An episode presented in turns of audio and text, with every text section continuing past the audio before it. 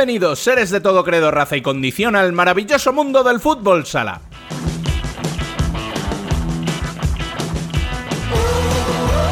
No, no hablaremos más de lo extradeportivo, al menos durante unas semanas, porque después de tantas polémicas, hemos vivido dos jornadas no aptas para cardíacos, con partidos que se resuelven dentro del último minuto, algunos con remontadas increíbles y otros que parecen vivir cómodos en el alambre. Pero no nos quedaremos ahí, porque si hay un hombre al que todos querrían entrevistar, es al seleccionador español. Y Futsal Corner ha podido charlar con Fede Vidal para conocer un poco mejor cómo han sido las últimas semanas y el último año de un hombre continuamente cuestionado.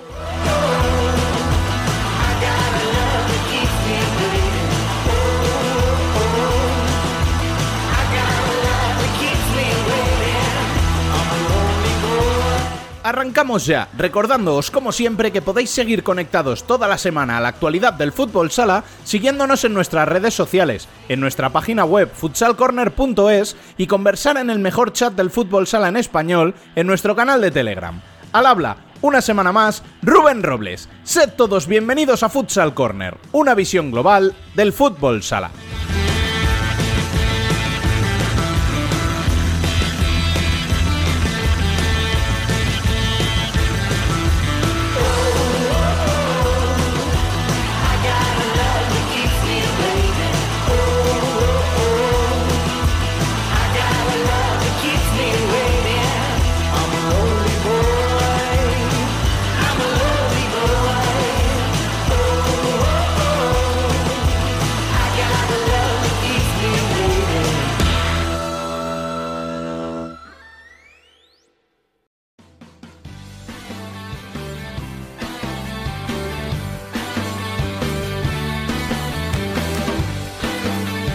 Las noticias.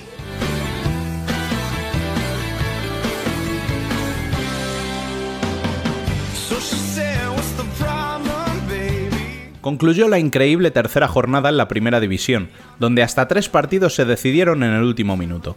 Comenzó la racha el viernes con el Industria Santa Coloma 5, Mallorca Palma Futsal 4, y ese gol de Pubil literalmente en el último segundo del partido.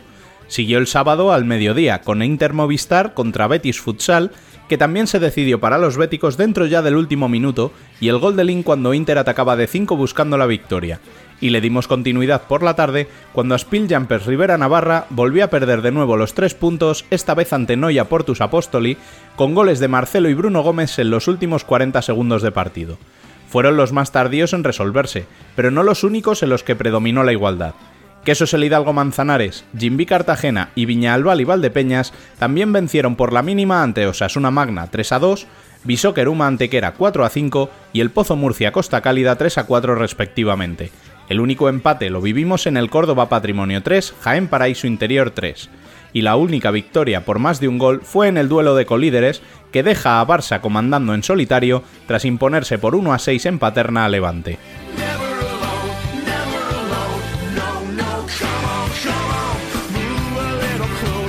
En la primera femenina volvimos a vivir un espectáculo de goles. Futsi Navalcarnero sigue líder tras el 9 a 2 endosado a Sala Zaragoza, y lo hace acompañado por supuesto de Pescado Rubén Burela, que se impuso por 4 a 2 a Ourense en Vialia y siguen como únicos equipos tras cuatro jornadas con pleno de victorias. Tras ellas, se sitúan tres equipos que también vencieron. Tercero es el sorprendente La Boca Telía Alcantarilla, que se impuso por 4 a 1 a Gran Canaria del Deportivo, Cuarto es Pollo Pescamar, que se impuso a domicilio y en una gran segunda parte por 2 a 3 a Amarelle. Y quinto es Melilla Sport Capital Torreblanca, que se impuso a Alcorcón por 3 a 1 en un partido que llegaba igualado al último minuto. Empate en la zona alta a 3 entre Marín Futsal y STV Roldán y primeras victorias de la temporada para Leganés por 0 a 5 a Juventud de Elche y Fútbol Sala Femenino Móstoles por 3 a 2 ante un Rayo Majada Honda que se queda como único equipo que aún no ha sumado.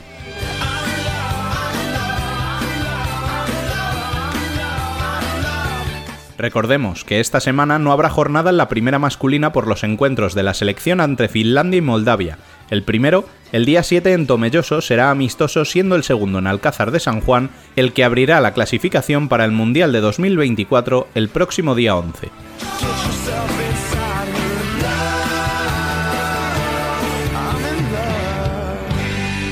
Bueno, y después de las noticias ya tenemos por aquí a Dani López. Muy buenas. Muy buenas, Rubén. ¿Qué pasa? ¿Cómo estamos? Pues yo bien. ¿Tú qué tal? ¿A quién nos traes esta semana? Pues como le he dicho a él a saludarle al hombre de moda, a Fede Vidal, el seleccionador. Creo que hemos hablado mucho de Fede, de su papel con la selección, de lo que ha pasado en los últimos torneos, pero todos hemos debatido alrededor de él, pero no con él. Y creo que ya era hora de que le preguntáramos un poco, ¿no? Sus sensaciones después de un año bastante intenso. Pero no todo ha sido de color de rosa, ¿no? Eh, no. De hecho, ya le voy pidiendo disculpas a nuestros oyentes porque hemos tenido un problemilla, hemos tenido un problema técnico. eh, al final, bueno, pues no nos engañemos, ya la gente sabe lo que somos, lo que hacemos, que le ponemos mucha ilusión, muchas ganas y mucho tiempo, pero los medios, pues desgraciadamente no son los mejores. ¿Qué pasa? Pues que hemos perdido un trozo de la entrevista, así como suena. Eh, hay un primer bloque, podríamos llamar, de la entrevista, donde le pregunto un poco, ¿no? Eh, cómo se encuentra él, cómo ve a la selección para los partidos estos que vienen ahora, tanto el amistoso como sobre todo la clasificación al Mundial, eh, cosillas sobre la, la selección, ¿no? Más, más genéricas, más cómo ha visto estos partidos, qué pasó en los, eh, las eliminatorias en las que hemos caído repetidas veces contra Portugal. Y justo cuando yo le empiezo a preguntar más en un plano personal cómo se encuentra él anímicamente, cómo se encuentra a nivel de apoyos dentro de la federación, si le han llegado las críticas, eh, pues esa parte lamentablemente la hemos perdido. Vaya. Sí, así me siento yo. Eh, en fin, al final, bueno, pues es lo que hay, somos lo que somos y, al final, pues, pues estas cosas pasan. Es una lástima, pero, pero bueno, sí que tenemos esa primera parte. Cuéntanos aún así eso que te ha dicho en esa conversación, que no era off the record, es eh, una conversación que debía estar grabada. Correcto, eso es lo más importante, que nadie se piense que estamos aquí desvelando cosas de, pues eso, como has dicho tú, no off the record, no, no, no, eh, sencillamente se ha cortado la grabación, yo no me he dado cuenta, yo he seguido hablando con él 10 minutos más, que son los 10 minutos que lamentablemente hemos perdido y por los que vuelvo a reiterar mis disculpas a, a los que nos escuchen. Eh, esa parte, bueno, pues os puedo decir que lo, como, como te anticipaba un poco, ¿no? Que hemos estado hablando de cómo se encontraba él eh, a nivel personal, a nivel anímico. Yo he visto a un Fede Vidal tranquilo, relajado. eh, he podido estar con él en las rozas media hora, un poco más incluso de media hora, eh, en el hotel de concentración de, la selección antes de entrenar. Y estaba, estaba bien, estaba tranquilo. eh, no le he visto poner mala cara ante ninguna pregunta, lo cual es de agradecer porque ha habido preguntas un poco incómodas. Y cuando le he preguntado, pues, por todas estas críticas, si se estaba siendo un poquito injusto a lo mejor con él, ¿no? Porque, bueno, se le criticaba el juego a la selección, se le criticaba la- las derrotas con Portugal, el no conseguir finales, títulos, etcétera. Se le ha criticado incluso por sus tiempos muertos, se le ha criticado por sus declaraciones en rueda de prensa. Él asume todas esas críticas como algo normal, ¿no? Es algo intrínseco al puesto, o sea, lo decía, al final un seleccionador está muy expuesto, ¿no? a, las críticas, pero las asumía eh, con normalidad, eso sí, dejando bien claro, ¿no? Por todo el tema de redes sociales, todo lo que ha dicho, que bueno, que al final para él no es representativo, ¿no? Eh, las redes sociales de la realidad o del mundo real, ¿no? Eh, que nadie se tome tampoco con literalidad mis palabras, ¿vale? Porque aunque ha sido hace un ratito la entrevista, estoy hablando de memoria.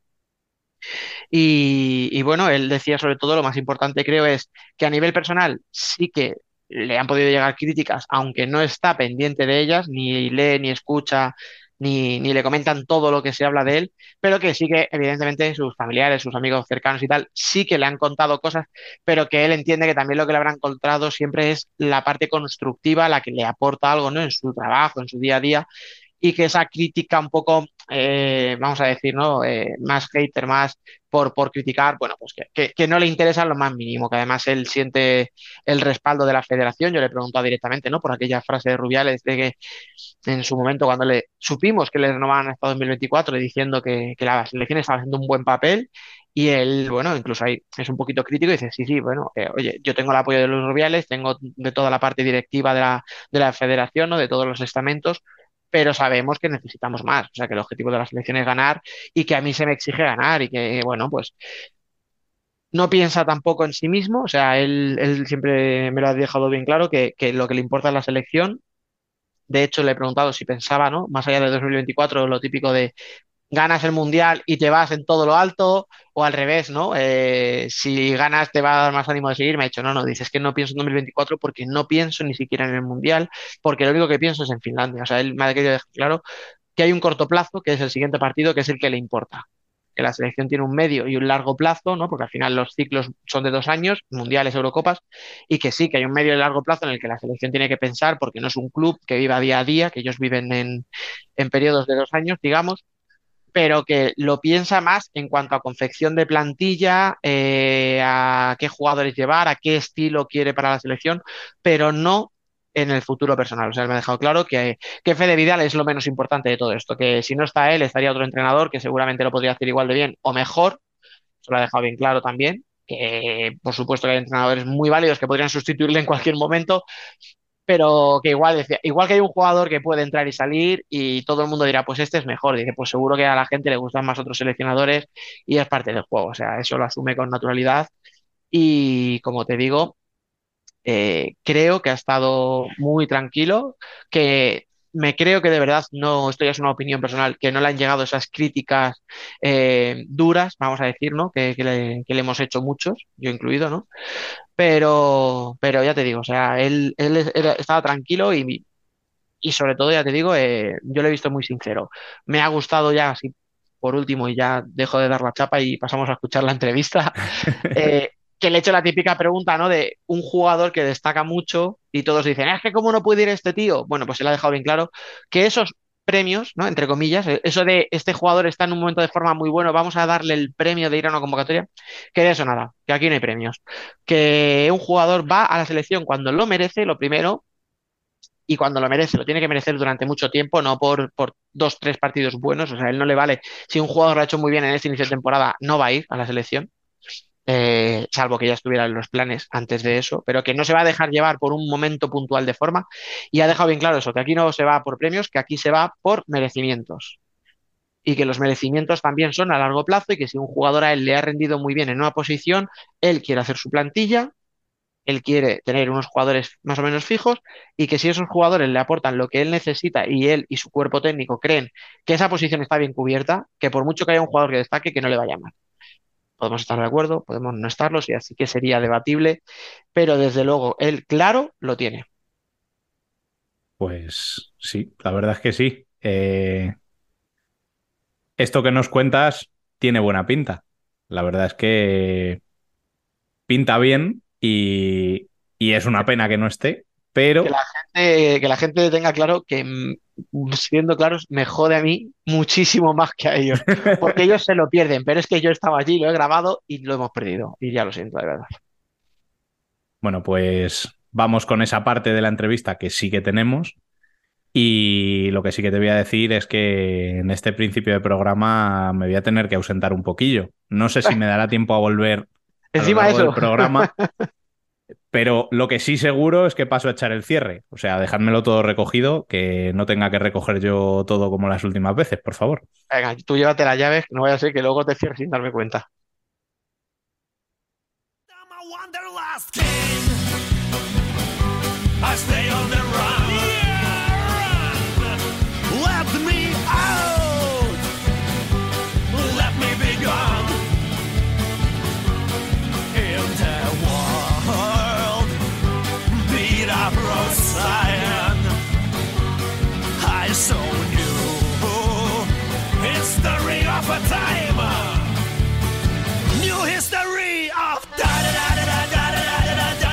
Aquí tenemos con nosotros al, al, hombre más buscado últimamente, al seleccionador de España, bueno. Fede Vidal.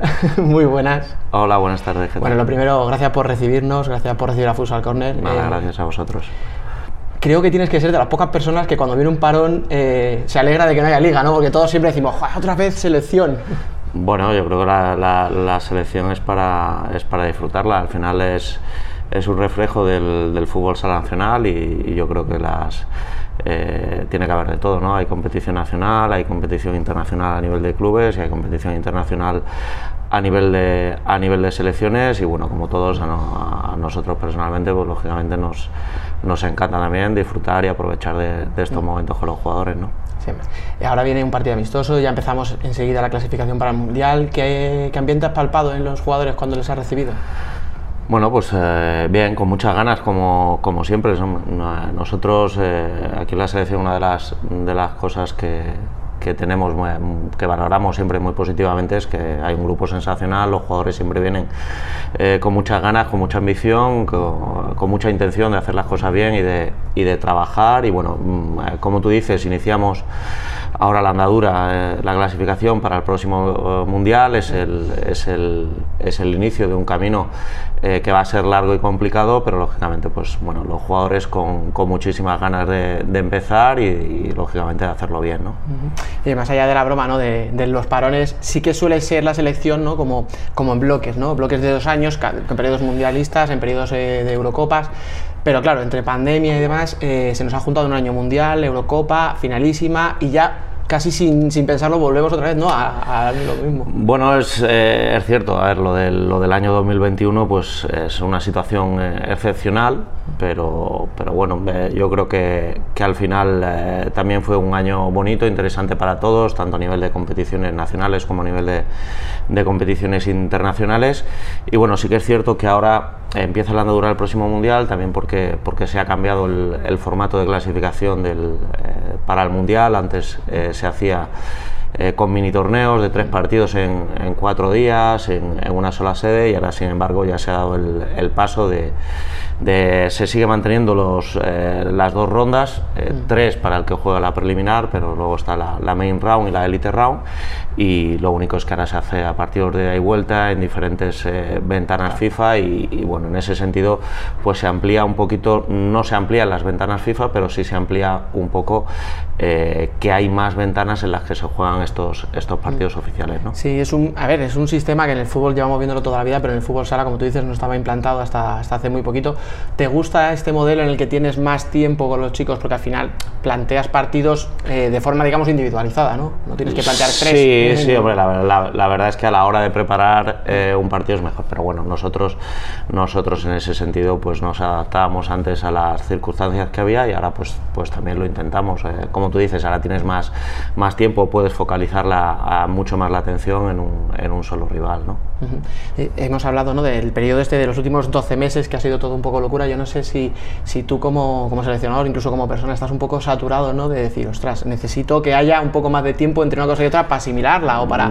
Eh, no, al final el que es deportista, el que le gusta competir, pues eh, cuanto más mejor. ¿no? Es cierto que, que, ha sido un año, un año muy intenso, pero a la vez yo creo que, que muy emocionante para, para todos, independientemente de que hayamos podido conseguir eh, los objetivos que, que, nos habíamos planteado, pero bueno, el que está, el que está aquí, lógicamente, lo que más le gusta es, es competir y más, y más un seleccionador nacional, ¿no? que al, al, final tiene sus competiciones un poco diferidas y, y, y, pierde un poquito, o puede perder un poquito la sensación del día a día, pues para nosotros el, el tener ese, ese año, como tú dices, con competiciones tan continuadas, pues también es positivo. Mm, es un año en el que ha habido muchas emociones, ¿no? Como tú dices, muy interesante, único, porque se, esperemos que nunca más se vuelva a repetir un periodo así, ¿no? Por, por las circunstancias externas, sobre todo.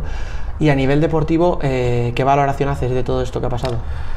Bueno, a ver, deportivamente es, cierto que no hemos conseguido los objetivos, los objetivos que buscábamos. ¿no? Eh, yo creo que hemos, hemos estado cerca, creo que a nivel de trabajo hemos trabajado, hemos trabajado para ello, pero, pero es cierto que, que en dos partidos diferentes pues eh, no hemos podido continuar adelante en el, en el Mundial, los cuartos de final con, con, Portugal y en la semifinal del Europeo. Lógicamente en ese sentido tenemos que, que, seguir trabajando, tenemos que seguir mejorando porque tenemos, tenemos muy claro que, que los objetivos o el objetivo de la, de la selección nacional de España es, es ganar. Sabemos que, cada vez es más difícil, que hay muchos, muchos equipos con un nivel altísimo, eh, pero bueno, nuestro objetivo siempre va a ser, va a ser el mismo, ¿no? En ese sentido pues sabemos que tenemos que, que seguir trabajando para seguir mejorando. ¿Puede llegar a algún momento en el que haya cierta obsesión, entiéndeme la palabra, con Portugal? Porque al final, si no miras por un lado, dices, no se ha eliminado la que luego ha sido campeona de todo, pero por otro dices, es que otra vez la misma. Bueno, es cierto, ellos, eh, ellos eh, están en una, en una época muy buena, que sobre todo han conseguido un equipo que a nivel competitivo pues lo hace muy bien. Nosotros en estos, en estos partidos, a pesar de, tener muchos momentos en los que hemos sido superiores, en los que hemos estado por delante, pues no hemos, no hemos eh, podido ganar a Portugal, hay que darles la enhorabuena y bueno, seguir mirando para, para la siguiente competición el revertir esa, esa situación. ¿Qué, ¿Qué, crees que es lo que ha faltado? Porque son partidos muy distintos, evidentemente, cada competición es un mundo, ¿no? Los jugadores, ni siquiera los convocados son los mismos. ¿Crees que hay un nexo común en todas esas eliminaciones que digas, aquí es donde tengo que meter mano? No, yo creo que han sido partidos muy diferentes. Eh, yo creo que, que, en el Mundial eh, seguramente lo tuvimos eh, muchísimo más cerca en ese, en ese sentido. Creo que, que, en muchos momentos fuimos, fuimos superiores y teníamos un partido quizás más, más controlado. En el europeo es cierto que ellos la segunda parte creo que fueron superiores a nosotros y en ese sentido tenemos que hacer la, la reflexión. Pero bueno, como te digo, son, son partidos muy, muy diferentes, ellos han encontrado ese camino, esa, esa situación para, para, poder ganar y como te digo, darles, darles la enhorabuena y nosotros pues seguir trabajando y mejorando, que es lo que tenemos que hacer. Por no irnos mucho más atrás, vamos a pensar un momento en la finalísima, que es lo más reciente. Se criticó mucho el juego, no solo de España, sino de, de, la competición en general. O sea, se habló de que Argentina no proponía, Portugal, de que España tampoco propuso mucho. Eh, ¿Qué pudo, ¿Qué pudo pasar para que se viera a lo mejor un espectáculo por debajo de las expectativas que tenía la gente? Bueno, pues eh, la pista y el balón principalmente. No, tampoco, tampoco vamos a, ¿verdad? No, no, no, no se daban las circunstancias para, para, un juego para elaborar y la verdad es que eh, no, teníamos, eh, no teníamos esos instrumentos que son tan, tan básicos, pues, pues eh, no eran del todo adecuados. Mm. Aquí en España, sobre todo, además lo hablaba con un compañero portugués y algún argentino, ¿no? que decían, es que en España os, os encanta esto y tal. nos hemos obsesionado desde aquel, desde aquel partido, no, desde aquel torneo, ¿no? en que si las normas, que si el juego, que si los jugadores ya no son técnicos, que... Y ahora resulta que a lo mejor es todo mucho más fácil, ¿no? Como tú dices, la pista no era la adecuada, el balón no era el adecuado. Quizá nos hemos enredado demasiado en análisis demasiado complejos para lo que vimos.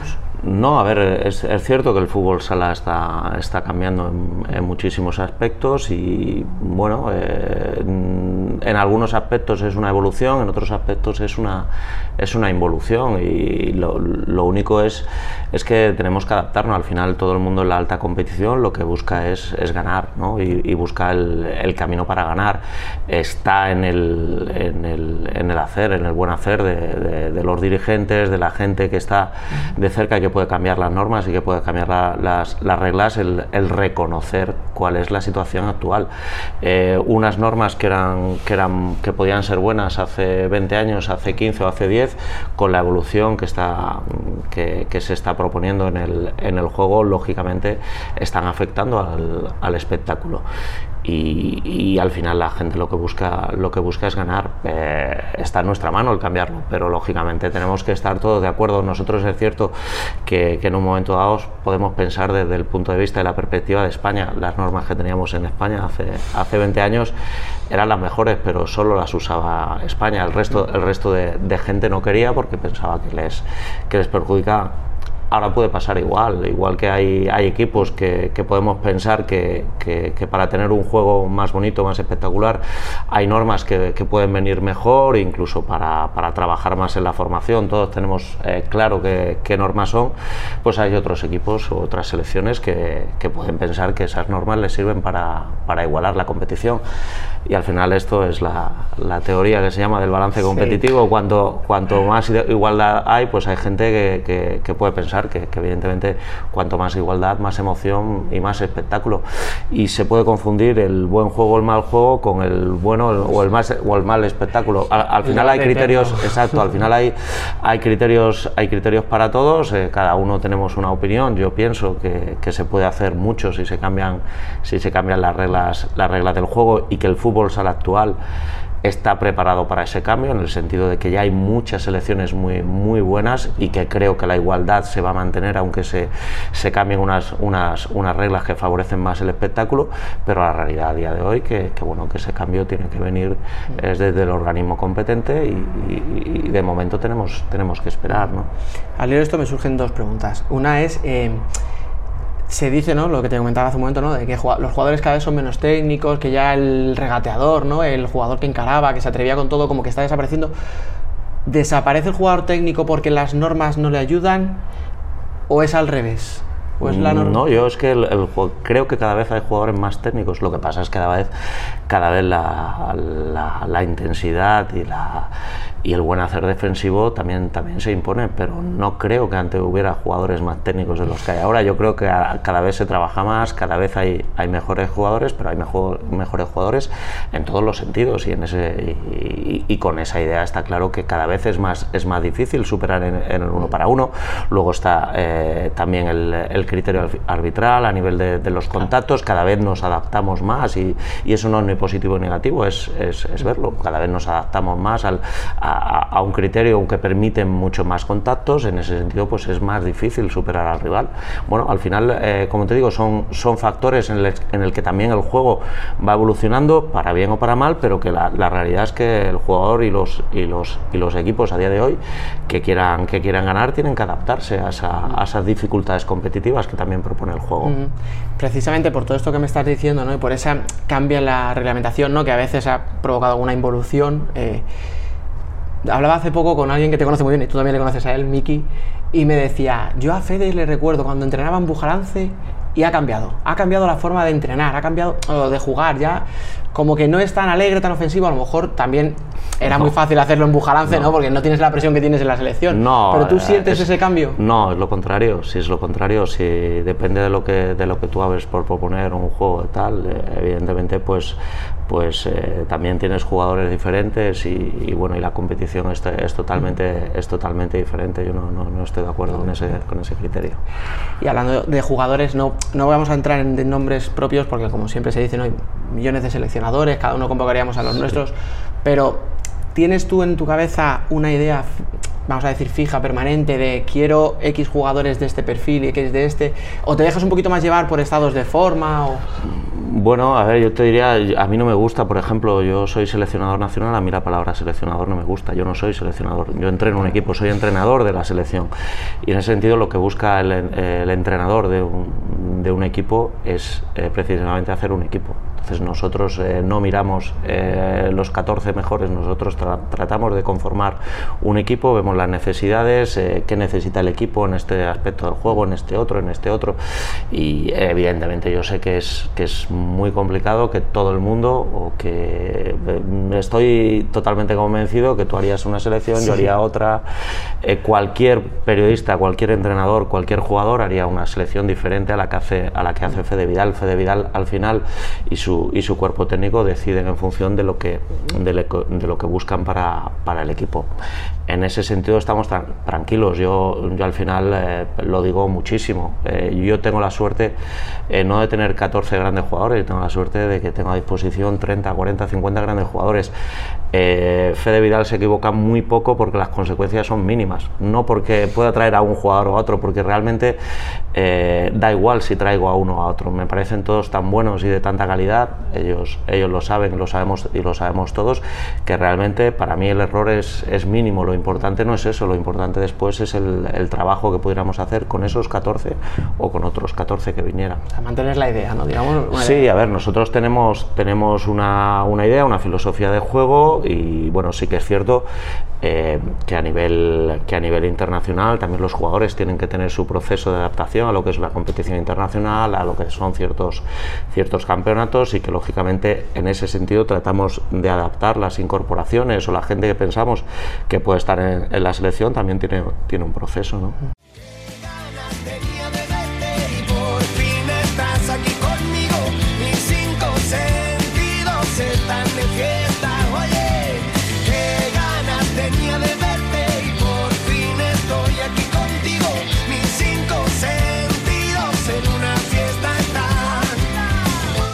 Debate.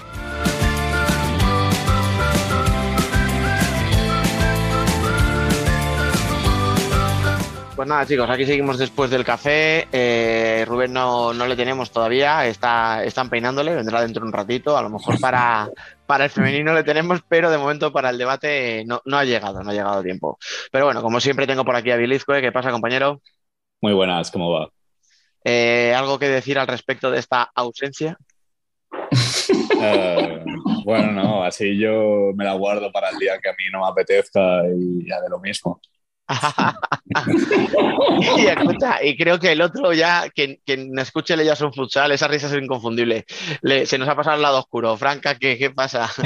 Muy buenas. es un poco más moreno que Rubén, pero nos viene, nos viene valiendo también.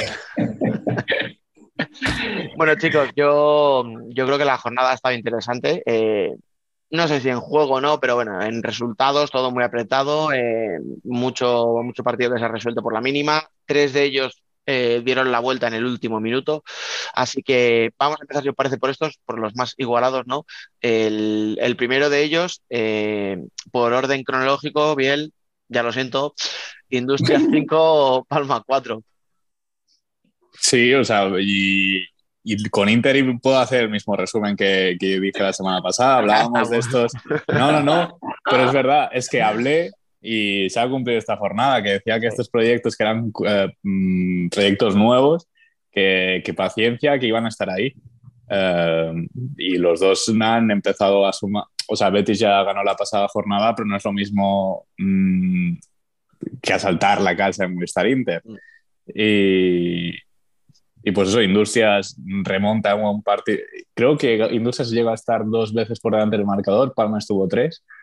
Uh, sí, Palma estuvo. De hecho, es la tónica de Palma en los principios de, de, cada temporada. ¿no? no tiene esa solidez defensiva que al final sí termina siendo, digamos, la una de las características de, de, de este ahora Mallorca Palma Futsal.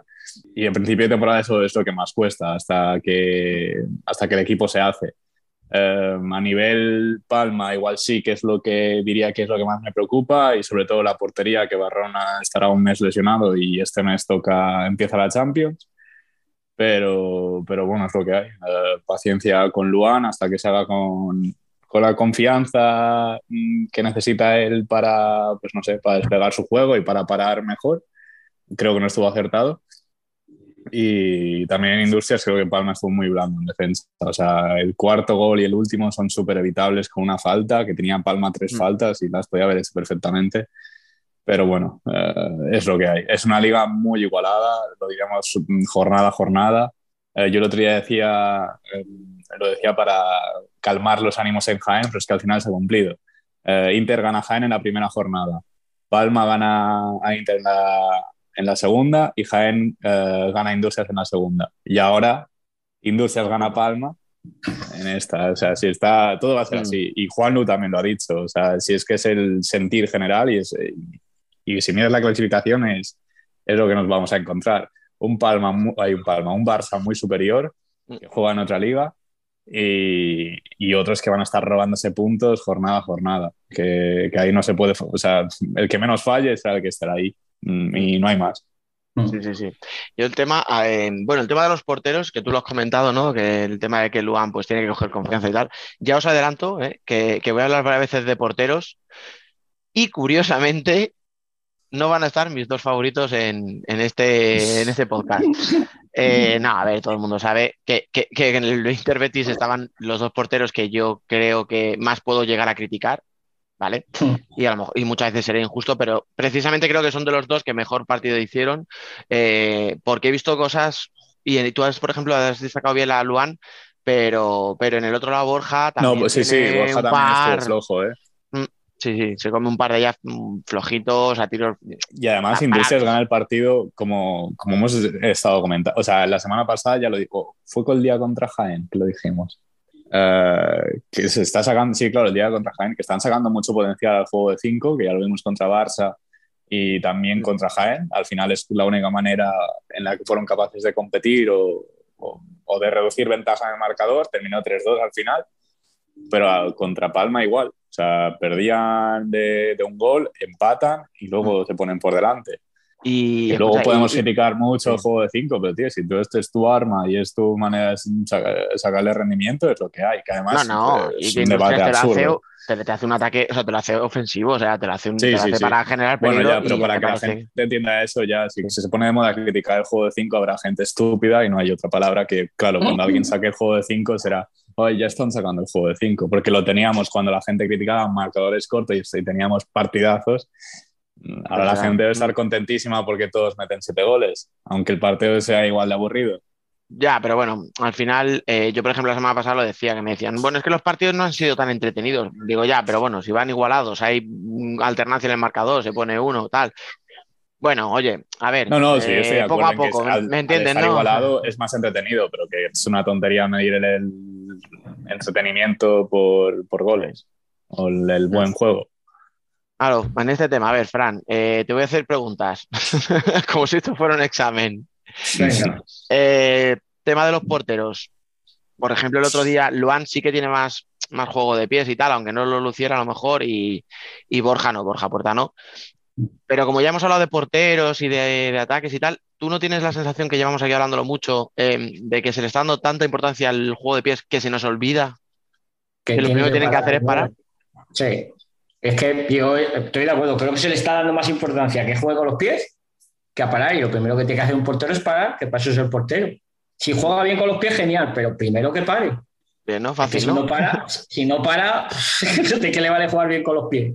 De nada. Escucha, te- y ahora te voy a hacer otra porque si se la hago a Biel ya me va a contestar lo mismo que me contestó la semana pasada, que los sub-19 no tienen ocasiones. Y dice Gordillo, espera, que te voy a meter otro gol esta semana. Y, y Pubi, Y pues bien. Sí. que fue el que, es que Pero ya, pero es que, es que eso es la, la tontería de que vamos a buscar fuera lo que, lo que tenemos en casa. Es que, eh, no sé, eso son cosas que, no, que se me escapan a mí.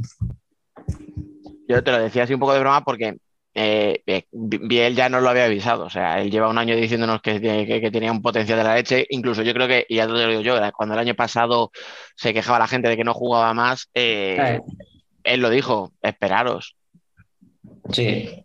Es que sí, va- o sea, no, no, Fran. menos porque tenía dos bichos ahí.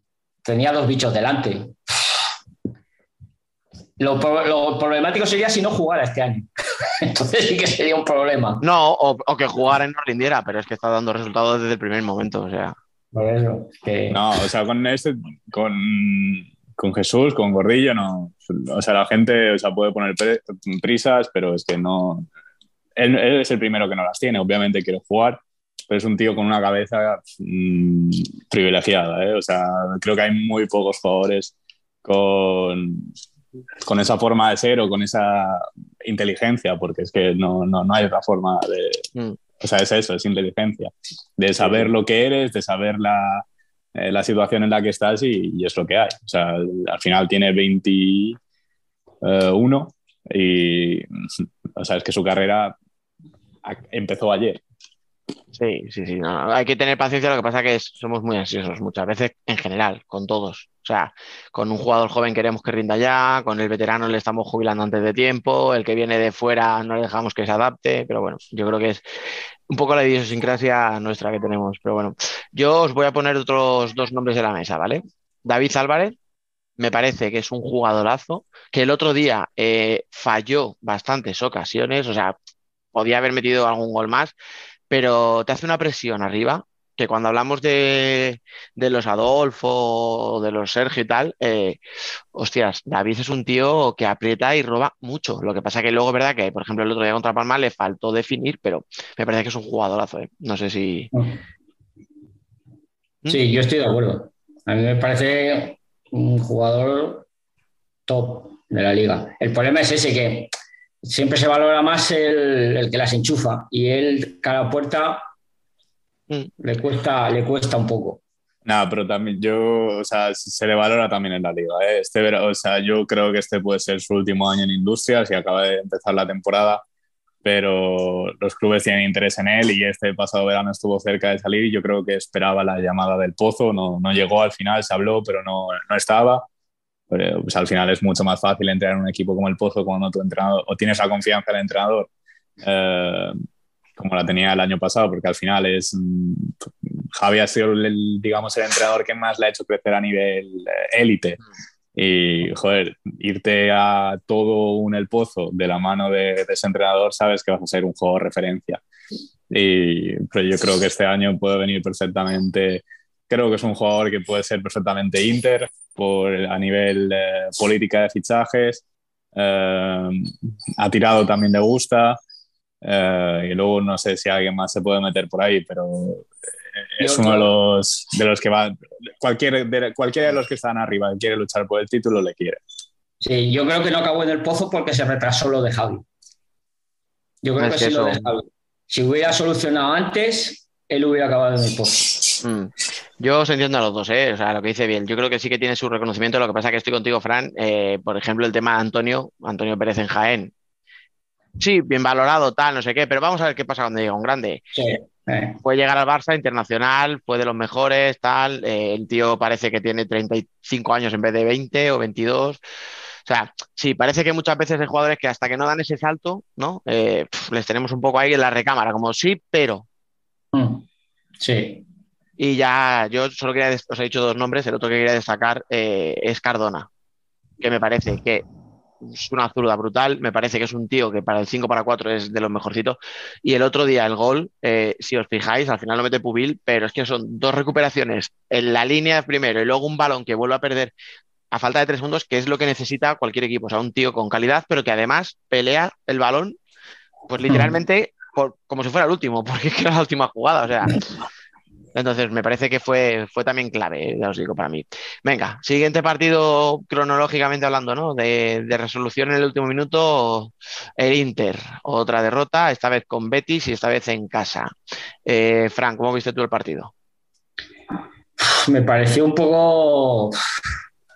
Muy, a ver, para los que somos neutrales de ver, bueno, neutrales. Yo soy un poco de Inter, lo reconozco. No digas eso, porque claro, te he dicho que vienes por Rubén y entonces se nota.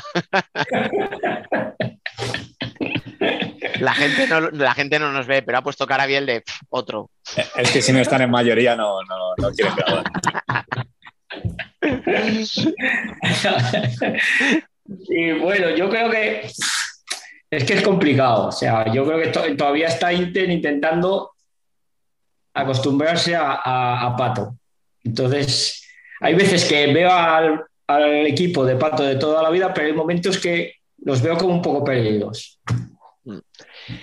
Yo, eso sabes en qué te lo traduzco, en que empieza a atacar bien y quiere coger automatismos internos de, de, movilidad, de, ¿sabes? De esas rotaciones que hacen mucho, de tocar el balón rápido, de ofrecerse tal, pero en defensa tienen unos desajustes horribles. Eh, le está costando mucho atrás. Mm. Y luego, es verdad que, por ejemplo, eh, luego cuando hablemos del pozo podemos decir, bueno, pues si a Inter hay que darle tiempo, ¿no? Y hay que tener paciencia con él, ¿por qué no se la vais a dar al pozo? Pues a lo mejor lleva razón la gente. Porque Inter hizo un partido muy bueno contra Caja en el primer día en Mallorca, en Palma, eh, perdón. No, no, en Mallorca está bien en, el partido de Palma, ya lo dije, lo perdió bien, bien perdido, aunque luego se acerque a última hora. Y precisamente, decía yo la semana pasada, el ataque de 5 muy bien, pues esta semana no. No, no, esta semana no. No ha salido la cosa.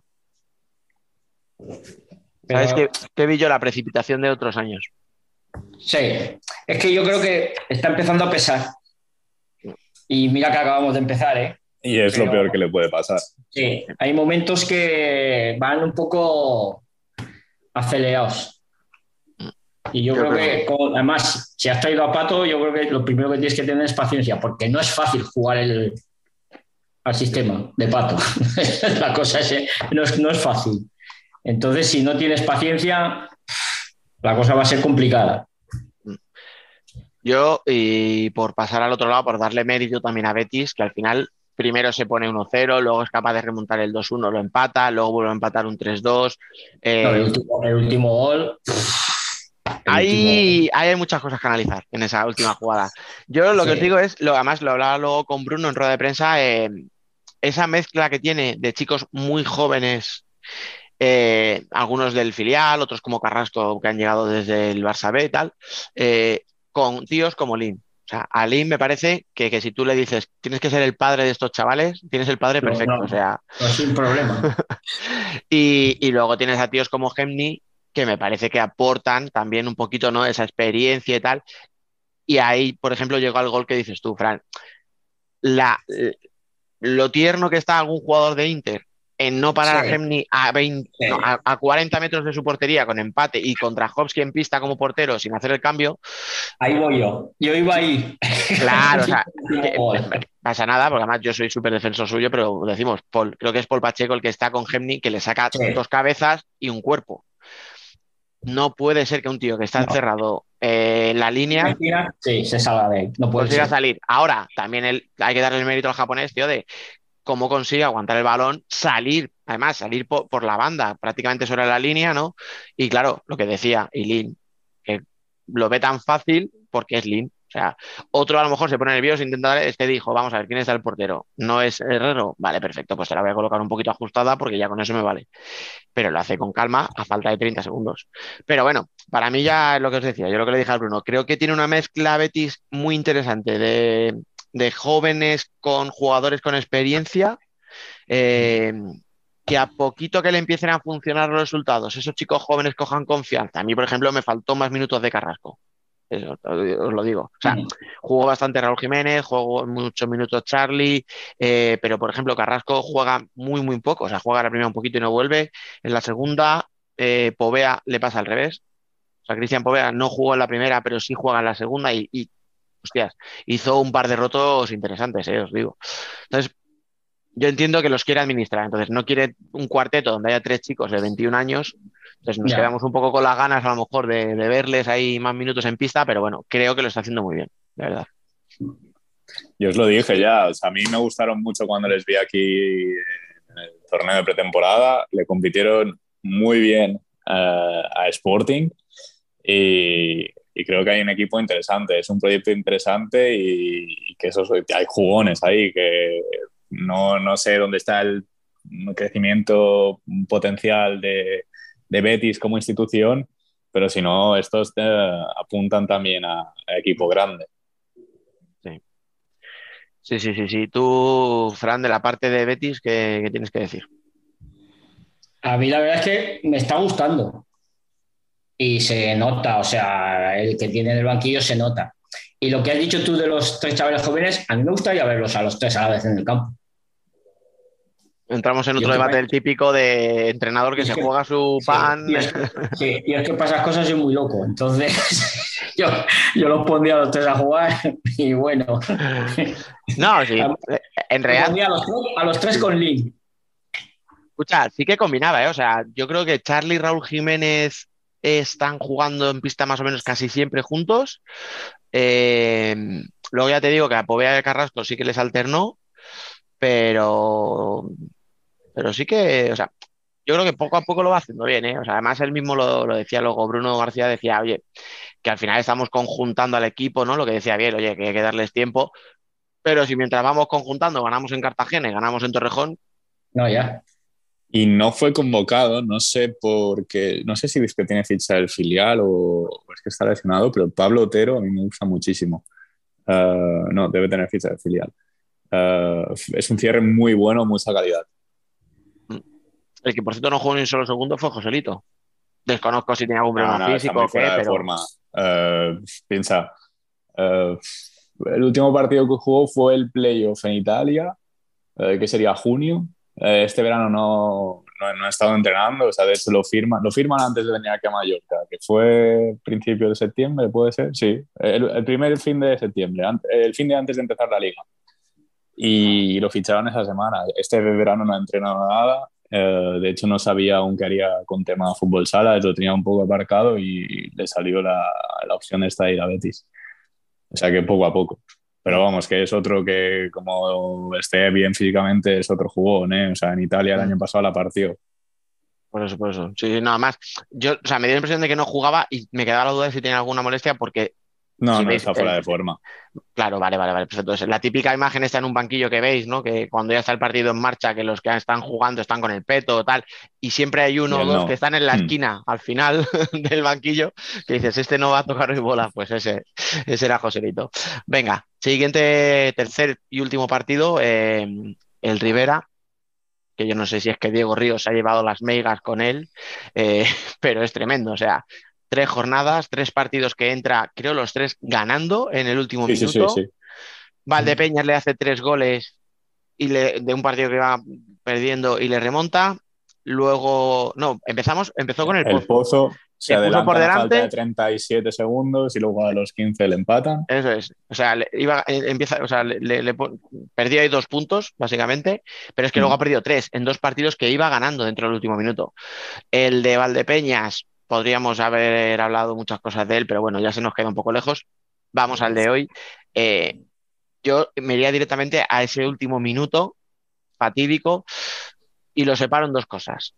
Eh, el gol del empate es un desajuste, es un- una jugada, yo creo, desafortunada que te puede pasar en un 5 para 4 tal. Bueno, vale. Problema es que vienes de otras dos semanas haciéndolo, pero es que el último, el que mete Bruno Gómez, que lo mete con cierta parte, que el pobre ni, ni lo celebra del balonazo que se ha llevado a la entrepierna, eh, viene precedido de una falta de Terry. Y, y yo creo que Terry es un jugón increíble y hizo un partidazo. Pero es que en el gol del empate ya se equivoca él, porque es el que no se iba a su compañero. O sea, su compañero, a su rival. Mm. Es su rival. O sea, si- de hecho, en la Sí, es verdad, repetición que le ve como desborda, que Terry, sí. Terry se va. O sea, se va del partido porque mira a otro lado. No sé qué estaba mirando. No sé si es que Diego estaba dando instrucciones o qué, pero yo diría que Diego estaba, digamos, a- eh, en su portería, pero no, no sé. O sea, es que en el vídeo se ve como que mira al otro lado de la Pues mira, ahí necesitaríamos la opinión de alguien que lo pueda ver. Consultaremos a Noé, que para eso la tenemos, a ver si nos puede aportar, porque sí, es lo que tú dices, ¿eh? O sea, es verdad que se le va la marca. No me había fijado en el detalle que tú dices. Pero no es que se le vaya, ¿eh? es que se olvida de la marca. Bueno, peor, peor todavía. Y luego la falta que hace en el medio sí, sí. campo con la plantilla a la rodilla. Que no me acuerdo quién es ahora mismo el jugador de Noya al que le, le mete, pero es que le mete un plantillazo en la rodilla que es injustificable. O sea, no, de verdad. Y, y había hecho los dos goles de Rivera a él, o sea, que, que estaba haciendo un buen partido, como siempre, claro.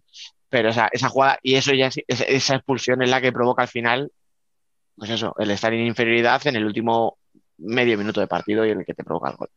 Pero bueno, yo, yo no sé si, si en el aspecto psicológico, Fran, tú que has jugado, tío, muchos años y tal, y que entrenas y eso, eh, ¿qué se puede hacer cuando en tres jornadas de tres que llevamos te quitan, pues eso, siete puntos o ocho puntos, pierdes prácticamente? Uf, la, la cosa es complicada, sobre todo los lunes. Porque eso te dura lunes, martes, miércoles y el jueves es cuando empiezas a levantar cabeza. Pero si llega el sábado y te vuelve a pasar lo mismo, yo creo que más que entrenamiento va a tener que hacer trabajo psicológico. Más que entrenar. Es más que entrenar psicológico porque es, es un palo. Sí, no sé yo eh, qué es lo que le pasará por la cabeza a Diego, pero sí, sí, es lo que tú dices. O sea, es un tema más mental porque es que como el próximo día llegues al Sí. minuto 39 ganando, en- en- empiezan a temblar las piernas. Todos los jugadores estás mirando todo el rato el, el marcador para ver si da el minuto 40 y es cuando peor, porque entonces te llega el balón, lo sueltas a la primera, no quieres saber nada, es, es lo peor. Sí, pero yo creo que también se puede hacer la otra lectura. Al final, la otra lectura es que Rivera ha ido ganando hasta prácticamente los últimos 15 segundos al Pozo, en el Mm. último minuto a Valdepeñas y, eh, y en el último minuto a Noya. O sea, de estos tres, el que podemos decir que igual es más cercano a la liga de, de Rivera es Noya.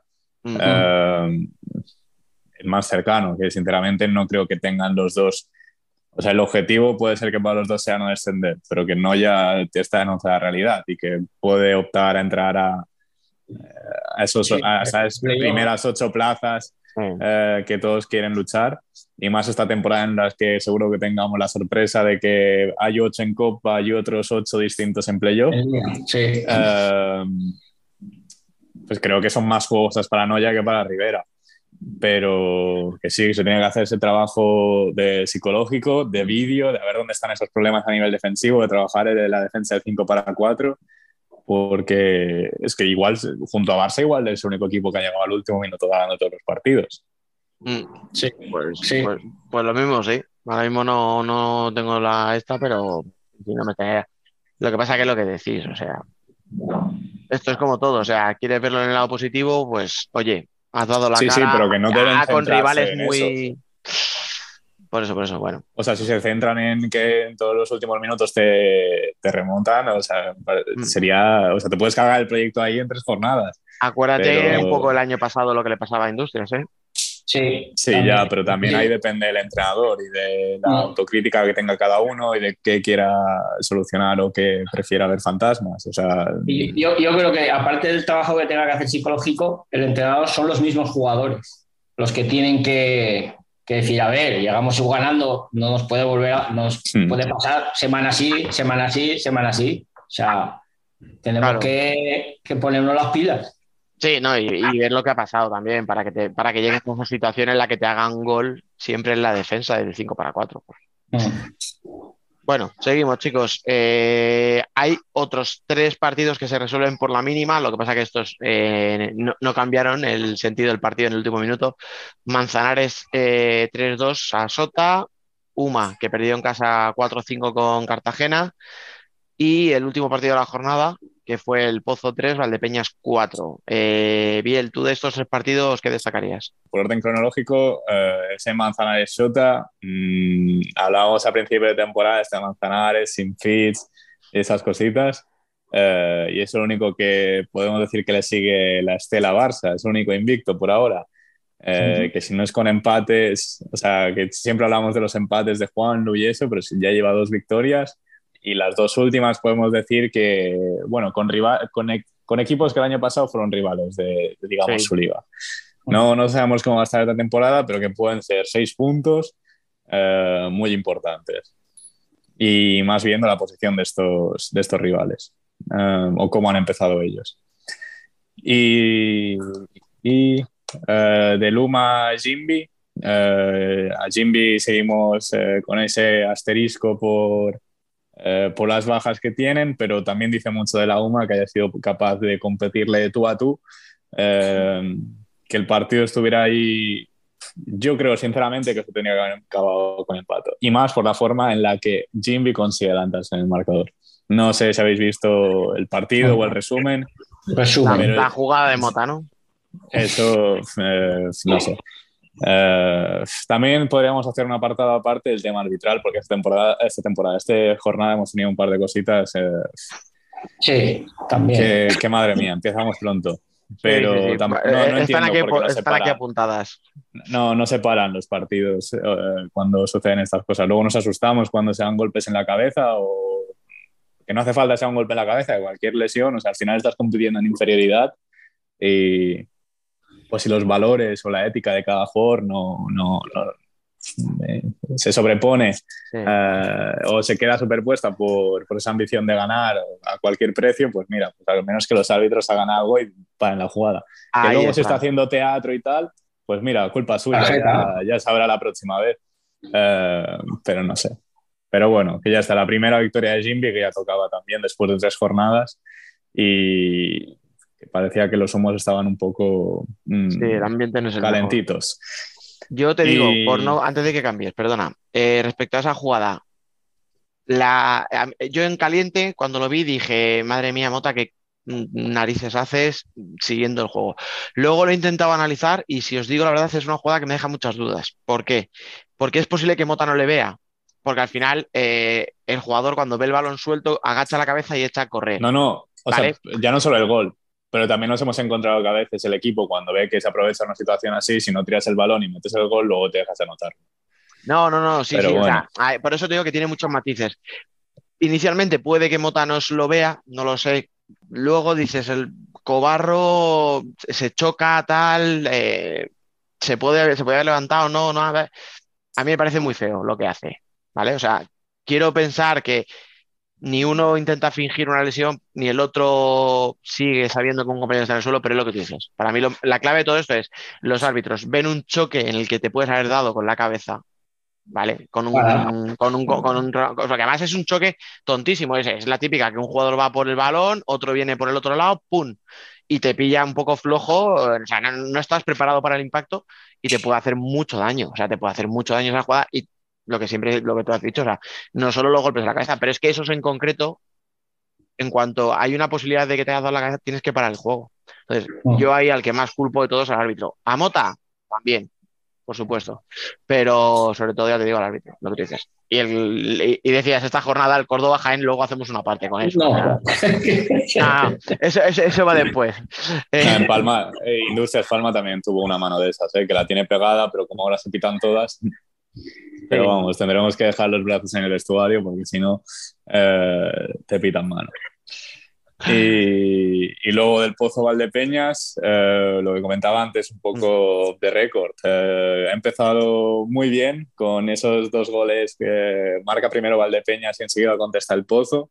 Eh, con un pabellón bastante animado para lo que estamos acostumbrados en las dos últimas temporadas, eh, con gente y con ambiente y, y, no con ambiente porque la afición de Valdepeña se hubiera desplazado, ¿eh? sino porque la afición de Murcia había cumplido. Sí. Y luego el, creo que el, el, segundo gol de Valdepeña, no sé si llega en el 30 o en el 20. Ah, os digo, os confirmo. Sí, sí, sí, en el 30, creo. O sea, sí, hay como 20 No, mentira. Minutos. Marca primero el pozo, el 32, pero luego la contestar batería de penalti y luego ya sí que se ha vuelto una locura el partido. A nivel sensaciones, volvemos a lo mismo. El pozo es el peor inicio de, yo he intentado buscar en Flash Scores que tienen registros hasta, 2019, hasta 2009 y, queda, y es que, el peor. Uh, y luego he leído a... Ah, no recuerdo el nombre.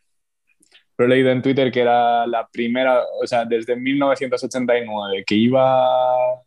O 1990, que iba último, no, que iba gol, o que estaba en descenso en 1980, bueno, no sé, pero desde los inicios de la creación de la Liga Nacional de Fútbol Sala, sí, que no estaba en descenso ni colista. Sí. Eh. Y es que y... no lo había visto nunca. Bueno, yo solo lo he visto ahí dos veces. Y jugaba yo entonces, o sea, échale tú. échale. A ver, que es lo de siempre, jornada 3, pues es como decir, Manzanares opta a los playoffs porque va ahora mismo segundo. Bueno, pues es un poco simbólico, ¿no? Ver al pozo debajo, pero, pero también es simbólico en el sentido negativo. O sea, es que, que lleves es que solo lleva, un punto. Lleva varias temporadas que no termina de, de arrancar la cosa. Este año parecía que con Javi la cosa iba a ser distinta, pero es que. No, no pinta bien y sobre todo porque hay dos partidos, el de hoy todavía lo puedes perder pero el partido en Tudela tienes que ir a ganar, no, sí, sí, porque, sí. porque eres, tienes más plantilla y eres el Pozo que, que, Rivera y sobre todo en casa con la UMA. Ese partido no se te puede escapar nunca. El de hoy, hostia, el de hoy es que de verdad, ¿eh? yo Valdepeñas cada vez me gusta más, cada vez veo esos jugones. Para yo mí decía, tiene un escucha, yo decía lo de Zipi Zape, Lazarevich y batería, es que Bate sigue metiendo goles y es que Lazarevich creo, creo que ya empieza a meter miedo, o sea, pero miedo me refiero que, que, ya los rivales le ven y ya es les, les hace dudar si, si, entrarle, si esperar, si darle hacia afuera, o sea, dejarle espacio para que salga por fuera o por dentro. Me parece que es un es que, tío. Uf. Es que el año pasado había llegado lesionado y aún así hizo un buen final de temporada, pero es que ahora está fresco y el tío está, o sea, está, está mostrando el jugador que es. O sea, es una locura. Yo del, y, a mí, del... y a mí me sorprende que no haya llegado antes a España. que a mí me sorprende. Bueno, escucha, mira, aprovecho para meter la cuña. Si la gente escucha el especial que hicimos con Miki y con Marcos Angulo sí, sí, sí. sobre la situación del fútbol sala, ahí te dicen que llevaban dos años ofreciéndole a diversos ya, ya, ya. equipos. Por eso lo digo, yo lo digo por eso. O sea, que, que, todos decíamos, muy bien mal de Peña rastreando el mercado, y resulta que Sí. Los que están ahí dentro te dicen, no, no, si es que ya se había ofrecido a varios equipos y le habían desestimado. Imagino que esos equipos, que os prometo que desconozco quiénes son, o sea, no sé quiénes son, sí, pero me imagino que ya se estarán tirando un poquito de los pelos. Ya, es para darse de cabezazo. Es lo que hablaba el Ángulo y Miki, el director deportivo. Bueno, esa es una pelea que mejor no entremos otra vez porque se nos hace largo. Eh, yo sí en los últimos, o ya el año pasado, Valdepeñas tenía una plantilla eh, que no por nombres, que también, sino que a nivel eh, fuera de la, o sea, la imagen que dan, el, eh, tienen, es una plantilla con carisma, de que si tú eres Sí. una aficionado neutral no te importa ir con Valdepeñas, que eh, es un equipo que entra por los ojos, que no solo por juego, que también por las cosas que ves, que son jugadores míticos. Eh, ¿Cuántas temporadas lleva Rato, Batería, Lolo, eh, Lemine, mm, Nano? Eh, son jugadores, eh, es que no sé, son, hay muchos jugadores que para mucha gente pueden ser fetiche. Sí. Y creo que mm, luego se ve en el juego eso, luego ese rendimiento sale. El problema que tienen, que ya lo tuvieron el año pasado, es que algunos son de, o tienen cierta edad Sí. y cuando se les exige jugar más de un partido a la semana es cuando llegan Sí. los problemas. Este año se supone que no tiene que haber un calendario tan apretado por, por motivos obvios, pero, pero a ver cómo llegan al final de temporada, que al final es donde es importante rendir. Esa es la clave. Esa es la clave, lo que tú dices, sí. Pero igual que hay tíos con mucho carisma, pero ¿por qué? Pues porque llevan muchas temporadas. Sí. Porque, porque son bastante. A mí es que lo que tú dices, o sea, y nos hemos dejado fuera gente como Bogis, Sí, que está siendo Solano. habitual con la selección, Solano, que hasta hace dos días era eh, un fijo en la selección, eh, Viño y Claudino, que no son Mm. dos tíos que a lo mejor a mí me parezcan top de la liga, pero te revolucionan. son dos torcebotas. Claro, no, no, o sea, efectivamente, no son, no son torpes. Todavía no ha llegado a Basi. Que, Que que ya ese sí que viendo. me parece a mí. Ese sí que me parece a mí. Claro, claro, o sea, que ya estamos viendo que en Palma, por ejemplo, Moslem se adaptó rapidito, o sea, vamos a ver qué pasa, o sea, pero que hay, hay muchas alternativas en ese equipo y además, decías tú, tiene, o sea, son jugadores con carisma, pero además son jugadores que han sabido reinventarse. Porque es Mm. eso, o sea, batería ya no es el tío explosivo que te va a hacer regates en banda tal, pero sigue teniendo pegada. Eh, Lazarevich en Serbia había veces incluso que, porque era el tío con más calidad de la plantilla, o sea, de la selección, eh, se ponía a organizar. Si la situación Sí, lo requería, claro, se ponía sí, a jugar de pivot. Y aquí no, aquí sabe que, oye, aquí esto no, aquí no soy el único y aquí si tengo que jugar de ala y tengo que sacrificarme, pues, pues juego de ala y me sacrifico, ¿sabes? Pero tienes alternativas para jugar con pivot, para jugar de cuatro, tienes cierres más de fijación, porque es que luego tienes a un tío como Lolo, que también es que tiene unos cañoneros para pegarle desde fuera, increíble. O sea, nada, me parece que es un equipazo. Por eso decía que esta semana de criticar al Pozo porque pierde, bueno, puedes criticar porque son tres jornadas ya y llevas un punto. Pero este partido entraba en lo razonable, vamos a decir. Es un partido que puedes ganar y puedes perder. Claro, que no sea grave, ¿sabes? Mm. Pero claro, El problema es que es un punto. Y que te viene va- de donde viene. y te vas al parón ahora diciendo dos semanas hasta el siguiente partido y verte abajo. Sí. Y como decía Biel, en una semana en la que encima la gente ha respondido que era lo que se le pedía desde hace tiempo. Eso es lo peor, que parecía, o sea, lo peor que le puede pasar al Pozo es eso. Mm. Eh, porque para un club, vale, que tiene al Pozo detrás y al final es mm, tener a un patrocinador de, de esta magnitud, eh, te facilita la vida. No es un club que dependa únicamente de las entradas que vende. Pero cuando tú tienes un pabellón mm, frío, eh, es mucho más fácil ganarte en casa, es mucho más Que- fácil. Claro, es que el problema es ese, que el, que el pabellón de... es Claro. inmenso. Y, últimamente se veían 500 personas como mucho. Claro, sí, eso se, se ha hecho muchas veces, que 7.000 tíos no los llena casi ningún equipo en primera. No, Digo no, casi, es- cuidado. Es Vale. que el pabellón es Para que nadie me diga, es que sí, ya lo sé. El pabellón es muy grande. Es complicado, Es que es pero, pero, pero aún así tampoco te llenaban uno de 2.000. No, Claro. es que es eso, es que y 500 o 1000 personas en un pabellón de 7500 es como, Nada, como no ver nada. como si no hubiera nadie. Chicos, eh, de lo que nos quedaba por comentar, primero voy a ir a lo puramente deportivo. ¿Córdoba, Jaén o Levante, Barça? Eviel, ¿qué tienes que decirme de ahí? Eh, Intenta deportivo empiezo- solo. Empiezo por el Levante Barça, que creo que es el más fácil. Eh, leía unas declaraciones de Jesús Velasco en el que, que decía: si seguimos eh, así, nos vamos a hacer una gran temporada. Eh, Es un genio, ¿eh? es un cachondo nuestro amigo Jesús. Eh, no sé, es un fuera de serie y este año eh, igual empezamos con el temita, lo de la Soval, pero eh, es un fuera de serie. Es que no hay otro igual o en los últimos años que haya sido capaz de establecer estos dominios. Se puede decir lo que queráis de es que la plantilla o tal, hemos visto a otros, otros entrenadores y los estamos viendo ahora Sí, con plantillas similares de ese calibre y son incapaces de, primero, mostrar ese juego y dos, de demostrar esa mm, capacidad de dominar, porque no tiene otro nombre que dominar. Se enfrentaba a Levante, que eran los dos colíderes, vale, dos jornadas, lo que queráis, pero a, a priori podíamos decir que eran, eran bueno, los dos, los dos que lo habían ganado todo hasta ahora. Y le pasa por encima con 1 a 6. sí. No, no, y lo que es la hostia, eh, Levante no lo hace tan mal. O sea, no hace un partido No, lamentable. no, no.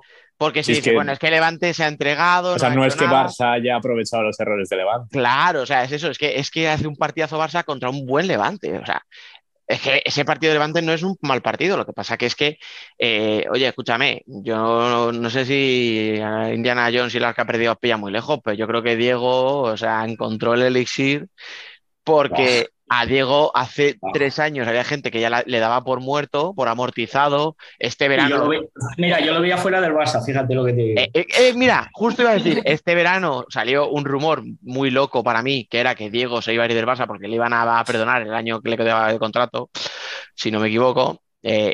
Pero es que Diego es un jugón, tío. Es que lleva una- un arranque de temporada como si tuviera 18 años. Entonces, claro, si le sumas a eso, a que Mateus, cualquier parecido con aquella primera temporada, Eh, es ese pura coincidencia. Sí, ese es otro destacar. Es que, A mí, es que- eh, yo lo comenté hace dos, cuando llegó Velasco, que todos decíamos el Barça con Andreu. En el momento que se, que se supo que fichaba Velasco, yo lo comenté aquí con gente viendo un partido del femenino y dijimos, esta plantilla con Jesús va a ser otro mundo completamente distinto. Y si encima le empiezas a añadir jugadores, va Pito, ahora va el otro, ahora va Antonio. Es que, o sea, yo le veo capaz de no perder ningún partido en toda la liga. Fíjate lo que te digo. Con Inter lo hizo, yo creo que realmente es el gran reto de Jesús Velasco de la temporada. Con Inter estuvo, creo que fue en la, en la 14-15, que no perdieron Sí. un partido. Sí, sí, sí. Eh, hay una que hace 20, un 27-3 o algo así, o sea, una, Sí. pues, una burrada así, de veintitantas par- No sé si victorias. es en la 14-15 o la 15-16. Sí, no, Eh, no, yo creo que es no el reto, mejorar ese, esos registros. Y, y- yo creo que cuando Velasco, lo- el- la frase esa que tú dices, ¿no? De, bueno, si seguimos así, yo creo que tal, yo creo que un poco en la cabeza lo tiene, ¿eh? Porque que- ya... yo creo que lo tienen en mente. Lo yo creo que lo tienen en mente. Y a mí, hablando de Jesús, es lo que me pena no verlo en la selección. Nah, pero yo creo que Jesús, y esto sí que lo hablo desde el puro desconocimiento, ¿eh? no tengo relación con él, le mola mucho entrenar como para, para limitarse Diario, a cuatro sí. periodos Sí. al año. Sí. Le, le mola diario más que. Yo creo que la selección tiene que ser para un entrenador ya veterano, que no quiera mucho jaleo, pero que haya hecho méritos. Pero bueno, ese sería otro Mm. debate. Pero mira, tú bien decías, el carisma que tiene Valdepeñas es que Barça es otro equipo igual. Es que tú, o sea, es que no conozco a nadie en el mundo que odie a Sergio Lozano. A nadie. Sí, pero lo veo distinto. Pero- o sea, y no, mira, yo, o sea, Cla- yo sí, soy pero, culé, pero ¿por qué lo ves pero distinto? Porque, to- porque gana No mucho. sé. Y eso, y eso Uf. cae mal a la gente. No, a ver. No sé. Por eso salía O sea, que no- de lo de la Soval. La gente se quejaba de lo de la Soval. No, porque- ya, pero eso es lo de siempre. Es, Sí, eh, pero- a pero es ver. una tontería y no es así. Sí. O sea, que no es así, ni, ni va a ser así. Es una cosa No. circunstancial de un entrenador que es, mm, demuestra su, Sí. mm, su capacidad de tener el respaldo, obviamente, económico que tiene una entidad como el Barça, de tener a un director deportivo unido a Jesús Velasco que ficha, no nombre, que ficha, eh, obviamente son jugones, pero son jugones que necesita o que pueden complementar este Barça. No es fichar a una superestrella, no, no es fichar a Leociño que está disponible ahí, no, es fichar a Sergio González, fichar a Antonio y fichar a Catela, que vale, los ficharon en enero, pero Sí, sí, pero Sí. que al final ficha donde tiene que meter, o sea, donde necesita reforzarse, por ejemplo, porque tenía solo a Mateus de ala zurdo, que ya vimos el año pasado cuando no estaba Mateus y ya se se veía que Esquerdiña ya no estaba físicamente para, para mucho. Al final fichas a un zurdo que es lo que necesita, pero no te vas a Brasil, lo que tú decías, o a un Leosiño, tal, ¿no? Vas a Catela, que siendo muy buen jugador, a lo mejor, coño, siendo Barça puedes optar a cualquiera y a lo mejor no pensábamos que fuera, o Antonio, el propio Antonio Pérez, siendo un jugador muy prometedor, a lo mejor eh, otro equipo buscaba un perfil, pues, pues eso, un Eric Mendoza, que, que sonaba ¿no? esta semana para ficharle el año que viene. O sea, La clave es el proyecto deportivo. Si, Sí. si nos vamos a cuando estaba Chus Laoz, se, se ficharon muchísimos jugadores en muchísimos mercados. Mm. Eh, en plan, así los más, mm, así que recuerdo que luego no, no llegaban a hacer nada o que no tuvieron la continuidad ni tuvieron la confianza. Entonces es cuando te preguntas eh, qué relación tiene el director deportivo con el entrenador. Sí. Eh, Rafa López, lo fichan, eh, vale que sí, tenían la versión esa que tuvieron de, de Rómulo. Pero aún Pero así, bueno, no. También nos podemos ir más atrás al fichaje de Rómulo.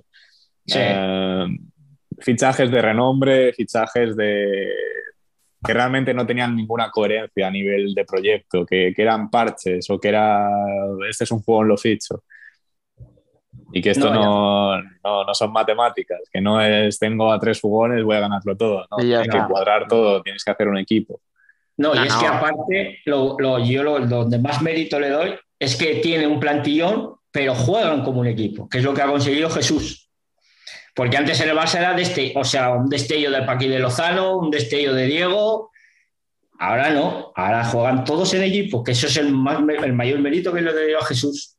De que se lo pasan bien la jugada del gol de Mateus. Sí. Eso, yo soy el defensa, me vuelvo a aplaudo y les abrazo también. Digo, vamos, ya, total, lo celebramos todos juntos. Dicho esto, eh, en cuanto al partido, yo lo único que creo que sí que es achacable al Levante eh, es el uso del portero jugador, que creo que de- Sí. a, a ese- a un Barça como este, más allá de que te, lo hagas bien o mal, no le puedes sacar el portero jugador tan pronto. Porque tiene tantos jugadores que te presionan muy bien en primer, que te va a exigir físicamente tanto y te puedes rotar tanto. Hostias, tienes que hacerlo muy, muy, muy bien para que no te pase lo que te pasó, ¿eh? Yo, ya, es que para jugar contra el Barça prefiero jugar 4 contra 4. Nos meten 10, nos meten 10. Pero, pero no es, ya te digo, pero que no va a ser una cosa de Levante, ¿eh? O sea, que cualquier Ya, ya, ya, equipo no, no. que juegue contra. Barça se va a encontrar Sí, sí, con el sí. mismo problema. O sea, que es que no, no, no puedes tenerle. Porque pues que Barça, Barça te va a apretar. O sea, Barça no es un equipo que te va a dejar tocar la de 5 para 4. Va a ir a por ti, te va a morder y te va a robar muchas. ¿Por qué? Pues porque si no es Ortiz, es Adolfo, si no es Sergio, si no es Mm. el que sea, el que aparezca por ahí. O sea, y te van a robar. Pero bueno. Chicos, último tema. Árbitros. Eh, Biel, ¿qué te hizo más gracia? Entiéndeme la palabra. Eh, ¿Lo que pasó en el Córdoba Jaén o lo del Manzanares Sota?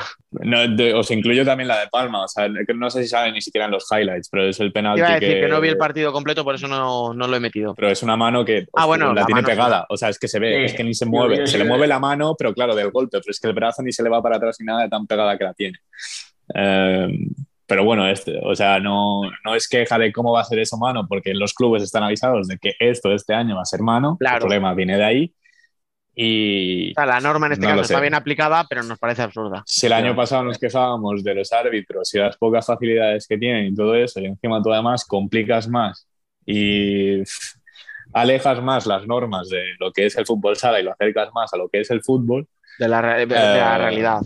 Ese es el deporte- problema. Es que en un deporte tan, eh, tan- en, una, o sea, en unas dimensiones tan reducidas, eh, un contacto en la Ah, mano lo el más ejemplo perfecto es lo de la ocasión manifiesta de gol. Es que en fútbol sala cualquier jugada puede ser ocasión manifiesta de El gol. manifiesta de gol, sí. Pues sí. Pero bueno, no, no sé, para el año que viene se ha prometido el uso del, del VIR o del VAR o como lo quieran llamar. Ah, no sé en qué condiciones, no sé si solo será el playoff, no sé si ojalá se tenga en cada jornada y en cada pabellón. Creo que esa era la historia y que por eso se ha tardado tanto en implantar, porque se decía que lo, lo- lo típico de no es fácil meter en todos los partidos cámaras, ta, ta, ta, ta, tal, suficientes para garantizar ¿no? que sea igual. Bueno, Yo lo quiero ver. eh, Yo lo quiero ver. te digo una cosa, si hay BIR, eh, ni se, o sea, ni se expulsa a Dani Zurdo, ni se expulsa a Rafa López, No. ni se pita el penalti que se pitó en Córdoba, que es que eh, me hace gracia cuando el propio, o sea, cuando el propio Muhammad eh, pitan y se le ve hacer un gesto de protesta. Y entonces No, de repente cuando- rectifica y, dice, ah, como, ah, ah, aquí, vale". aquí. O sea, claro, oye el silbato y se piensa que le han pitado en contra, porque ni a él mismo se le ocurre que le han pitado penalti en esa jugada. Que sí, sí que es cierto que hay un agarrón, ¿eh? pero no, Ah. no es... in- O sea, no, no, no, es lo que te digo, cuando el propio jugador, en vez de protestar, Ya, ya, penalti, no, no, si su reacción le es- protesta al árbitro porque piensa que le han pitado en contra, es tremendo. Y luego lo de las expulsiones en, en el partido de Manzanares. No tiene ningún sentido. Me parece un poco surrealista esa expulsión. Yo. y el O sea, es surrealista la de Rafa López porque es, es- es expulsado sin, siendo realmente la víctima y es surrealista Sí. para Dani Zurdo porque se va a perder la próxima jornada por una cosa que realmente no es así. Es una doble amarilla, muy bien, pero no es una roja directa que te cambia No. poder jugar o es- no al es siguiente eso. partido. Esa es la historia, es que eso no es roja directa. No puede ser roja directa en la vida. Pero bueno. Es que luego, luego hay entradas peores y te sacan amarilla. ¿Sabes qué pasa? Que, que- que te queda la cosa de que si el árbitro estaba compensando, que es el mayor problema que hay para mí. Cuando un árbitro tiene en la cabeza eh, una jugada y compensa, con, porque para mí sea, además, la de tardan Rafa como, López no viene sé por cuánto tardan realmente, pero no se la enseñan directamente, no es eh, no, no. automáticamente No, no. doble amarilla Rafa López. La de la no, no, se tiene que ir hay al todo el lío y todo eso y luego la Sí. segunda, es como, ¿de qué, qué hablas?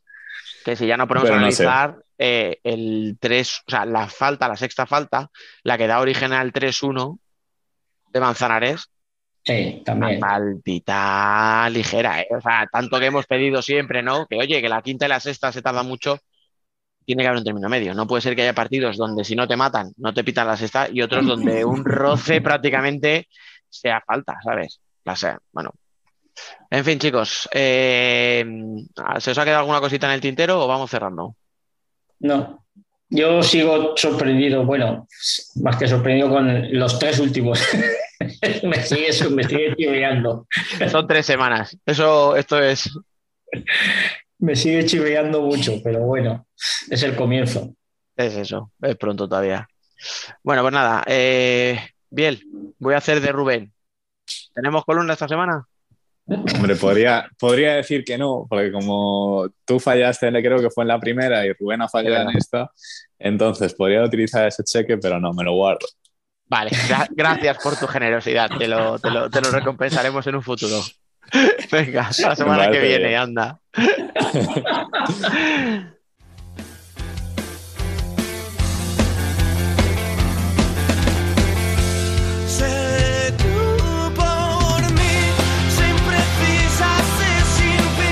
Nosotras también somos futsal.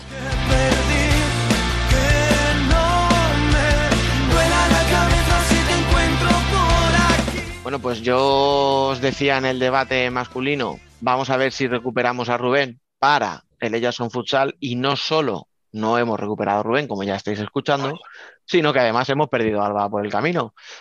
Resulta que, claro, es lo que tiene cuando vives en Bélgica, ¿verdad? Y, y te haces solo un día que te vuelves loquísima y no apareces por aquí. Yo la entiendo, más allá de que es una sinvergüenza que nos ha dejado tirados. Sí, a ver, yo no la entiendo, es una sinvergüenza, punto pelota. Así que, Fran, te- tenemos que levantar esto tuyo solos, tío, otra vez. Bueno, oye, eh, buena jornada, creo. Ha habido partidos muy buenos. Teníamos por ahí un Marín STV que a mí personalmente me apetecía mucho antes por ver un poco, ¿no? La, la realidad de los dos equipos. Mm. Eh, teníamos el partidazo de Torreblanca con Alcorcón, que, que también salió buen partido, un poquito más, a lo mejor un poquito menos entretenido y tal, ¿no? Que, que el, que el Marín Roldán. Pero bueno, al final teníamos esos dos partidos, teníamos por ahí varias, varias cositas más y eh, el Leganés que se la jugaba en Elche con, con una de gran protagonista que la tendremos ahora en un ratito por aquí, eh, que la gente no se vaya cuando terminemos el debate. Venga, ¿por dónde quieres empezar? A ver. Yo empezaría, pa- para quitándolo ya de encima, lo negativo, las dos lesiones que, que hemos tenido. Porque vaya rachita que llevamos. Pero ¿Te encima es que las dos han sido de rodilla, o sea, Andrea en, el, en Roldán y Judith en el, en el derbi en Vista Alegre. Mm. Que esperemos que, que la cosa no sea muy grave. Sí.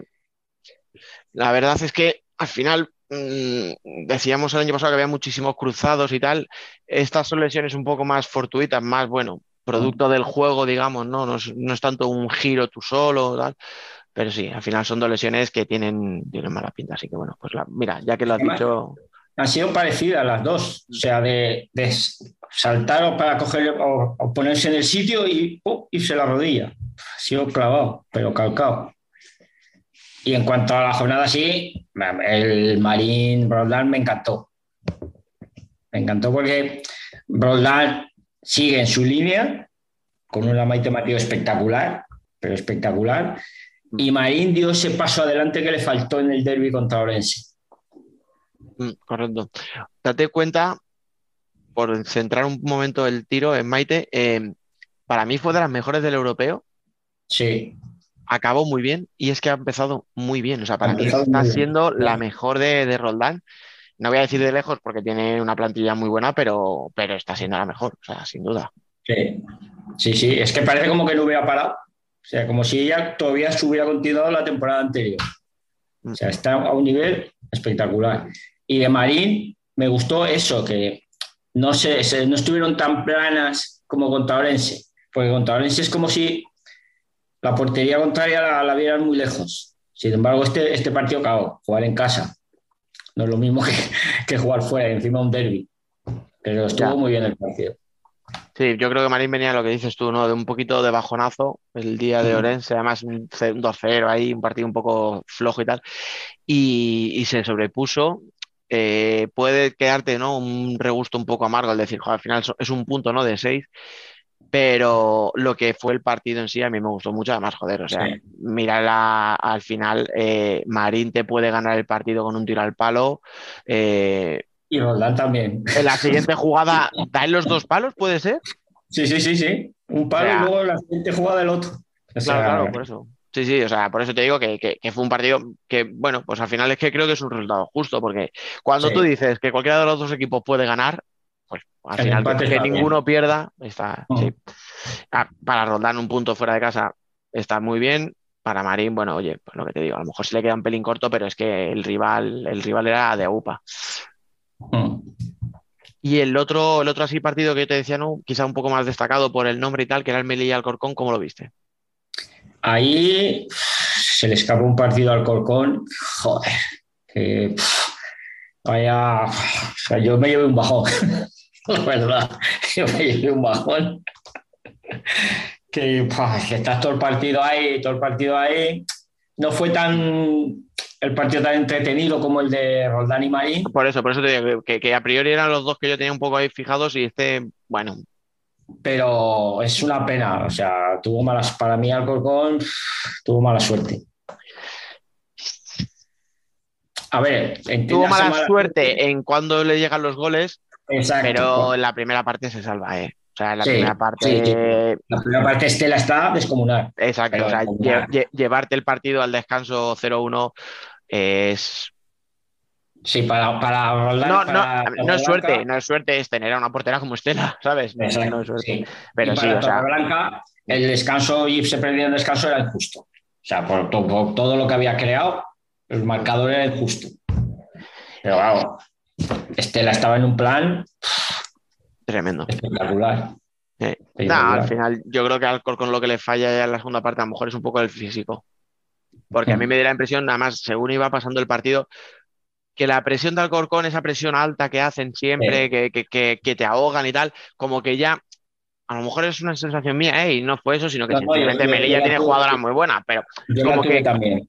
Iban cayendo un poco, ¿no? Pu, pu, pu, y, y claro, al final, cuando un equipo no llega, el otro se viene un poquito arriba y al final, joder, es que Melilla tiene jugadoras, tío, que, que son Sí. espectaculares. Melilla, Melilla tiene, un, tiene un plantel también que no puedes perdonar. Ah, y luego encima vi- vimos unos golazos. Sí, Porque es que los, los dos, no, sé- no, sé- no me acuerdo si el de Melilla es el del empate o el 2-1, el que tira desde fuera creo que es el empate, creo. del empate, ¿no? Pues es un Ah. golazo. Y el de Laura Oliva, eh, Sí, otro. espectacular. O sea, le pega un castañazo al balón tremendo. No. Mm. Bueno, a ver, resto de la jornada. Eh, primera victoria para Móstoles. Sí, necesaria. Como decíamos, era, era el momento. O sea, era el momento. Tres derrotas consecutivas, juegas en casa contra Rayo, que tampoco había empezado bien. Era, era esa, ¿no? El partido, la verdad es que y los últimos dos minutos. Mira que estuvimos hablando con Laura la semana pasada, pero se incorporaba al ataque constantemente, que yo decía, mira, justo ha pasado por el programa y se iban para arriba. Para... De verdad. ¿Te acuerdas que yo le dije lo de su- subir durante el partido? Y me dijo, no, no, y si tengo que subir al final cuando vayamos Sí. perdiendo para buscar. Pues ahí lo Sí, tienes. sí, subió. De hecho, en la última jugada está delante de la portera para estorbar en un saque de banda cuando quedan segundos. En un balón, sí, esto. Un balón Sí. colgado. Lo Pero, que yo. Sufriendo, sí. pero al final Móstoles sacó los puntos. Que yo creo que es el mejor resumen que puede hacer Móstoles del Sí. partido. Sí, Porque- Sí, porque no termina de carburar. No. Claro, o sea, no, no fue buen partido. No fue buen partido. Tres puntos ya para romper la racha, tal. Eh, hablando de lesiones, por cierto, eh, en la semana pasada no comentamos lo de Montufo. Yo personalmente tampoco pensé que fuera a ser tan grave y es una lesión grave, así que Sí, decíamos antes, ¿no? Pues igual que a Andrea y a Judith le mandamos ahí mucho ánimo Sí, y un abrazo. también. Porque, Sí, porque es que es lo que, lo que has dicho tú, es que en, directo parecía que era nada, una torcedura de tobillo. sí, te ha apoyado mal y sí, pero no, no, no. pero Luego durante la semana hemos visto que ha sido una cosa más jodida. muy grave. Eh, y ya te digo, es que yo del partido poquita conclusión más se puede sacar, ¿eh? O Nada, sea, nada. Además, yo es que se vi notaba que los dos dos equipos- equipos... estaban necesitadísimos. justo, te iba a decir, yo, yo te iba a utilizar la palabra nerviosos, pero iba a decir lo mismo que tú. Estaban los dos equipos muy necesitados, entonces era difícil ver un partido más entretenido porque no, porque se notaba que los dos necesitaban sumar sí o sí. Mm. Entonces, así complicado. Sí, sí, sí. Oye, y por hablar así un poquito de tu Telde, no sé si decir que les vi un poco flojos es justo, porque, claro, se enfrentaban contra un rival muy, muy potente, ¿no? Como es Alcantarilla. Pero que- quizá les faltó un poco, no sé cómo llamarlo, si de intensidad o de creérselo o, o qué fue. Yo creo que, yo creo que fue las dos cosas y aparte Sí. eficacia. O sea, porque la bocatelía cada vez que llegaba, las que tuvo, para adentro. Celia, efectivamente. Eh, es lo que hablamos siempre. O sea, si llegas y no marcas, Mm. al final lo acabas, lo acabas sufriendo. Y, a ver, una- en teoría jugaba contra un rival directo, pero en teoría no es un rival directo. O sea, no tiene nada que ver la bocatelía con el Telde. Nada, es lo que Pero hemos hablado esta semana de atrás. Que no, No es un tiene recién nada que descendido ver. típico. No, no tiene nada que ver. Mm. Y bueno, viene bien porque es darte cuenta de que no puede, en esta categoría no puedes perdonar si quieres llevarte un partido. Mm. Que es lo contrario que hicieron la semana anterior contra Móstoles. Sí, pero, pero ya dijimos en ese momento que, que ahí, oye, con todo merecimiento Telde Sí. se lleva los puntos, pero porque Móstoles también Sí. ayudó, entre comillas, a... Sí, le pasó lo mismo. O sea, perdonó, perdonó y Tel de las dos que tuvo, pum, para adentro. Bueno, te he dicho lo de los dos patiazos. Oye, el Burela Orense, Bien, ya solo por ser un derbi gallego, ya tenía cartel y el partido salió un buen partido, sí. Sí, y está, o sea, Burela este año me está gustando más que el año pasado. Que que- lo que hemos comentado, o sea, no hay tanto cambio porque no Ah. tiene tanta plantilla y entonces me gusta más el juego que se ve, la intensidad, o sea, y luego por parte de Orense, para mí ha hecho un comienzo, de- está haciendo un comienzo de Liga Candela para Bueno. quitarse el sombrero. Está a un nivel espectacular, ¿eh? O sea, Está, o sea, el primer gol que se quede ahí delante de ellos y la pisa y la, o sea, la sienta, o sea, deja a Yossi sentada. Mm. O sea, está a un nivel candela espectacular y la, la- a la suerte era la lesión de, de Judy. mm, Pero ¿sabes lo que muy bien.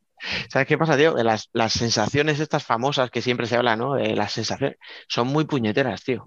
Sí, Porque si hablamos de sensaciones, para, para, para lo que estamos hablando aquí, lo que estamos viendo, tú dices, Orense, no tienes para nada las sensaciones que tienes con Móstoles, con Telde, No. con Sala Zaragoza, Mm. pues todos tienen tres puntos. sí, sí.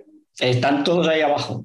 Es verdad que Orense ha tenido que ir a Melilla, ha tenido que ir a Burela, o sea, son dos salidas muy jodidas, Sí. pero al final en puntos Está están todos en el mismo saco. está igual, sí. Sí, está todo igual. Y luego, Pero se vio un buen partido. Sí, sí, sí.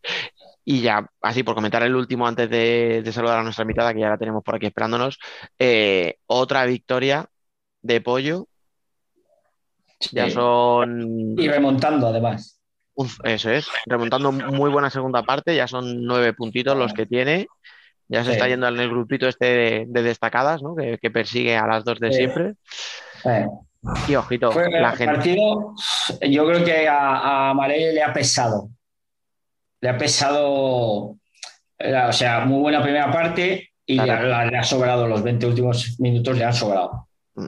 Le han sobrado. Y claro, con un equipo con tanta pegada como Pollo, no puedes dedicarte la segunda parte solo a defender, porque al final Sí, porque al final te llega el 2-1, por ejemplo, es un accidente porque es un remate de Dani ahí acrobático fuera del área. O sea, Pero ese poco 2-1 falla la portera. Ese Pero 2-1 activa completamente apoyo.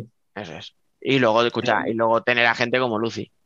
Claro, es que el tercero. El, el 2-3 es espectacular. O sea, te coge el balón en la banda, pero pegado a la línea, te recorta hacia adentro y mete un chutazo desde, no sé si son 10, 12 metros. Qué brutal. O sea, es, un Es que yo creo que ese gol, el 2-1, es el que hunde a Marele. Y, y activa a Pollo completamente. Porque hasta entonces Pollo, o sea, se veía incapaz. Y ahí, después de ese gol, ya. Pero yo, yo lo decía, o sea, yo apoyo, le meto ahora este año en el gru- grupo de equipos grandes, pues a ver si ha, ha- ganado esta semana como un equipo grande. Sí, sí. Mala primera exacto. parte, un resultado tal, pero luego tengo jugadoras que te resuelven Sí, esto porque sí, son sí. muy buenas. Y me pongo. Sí, sí, es así.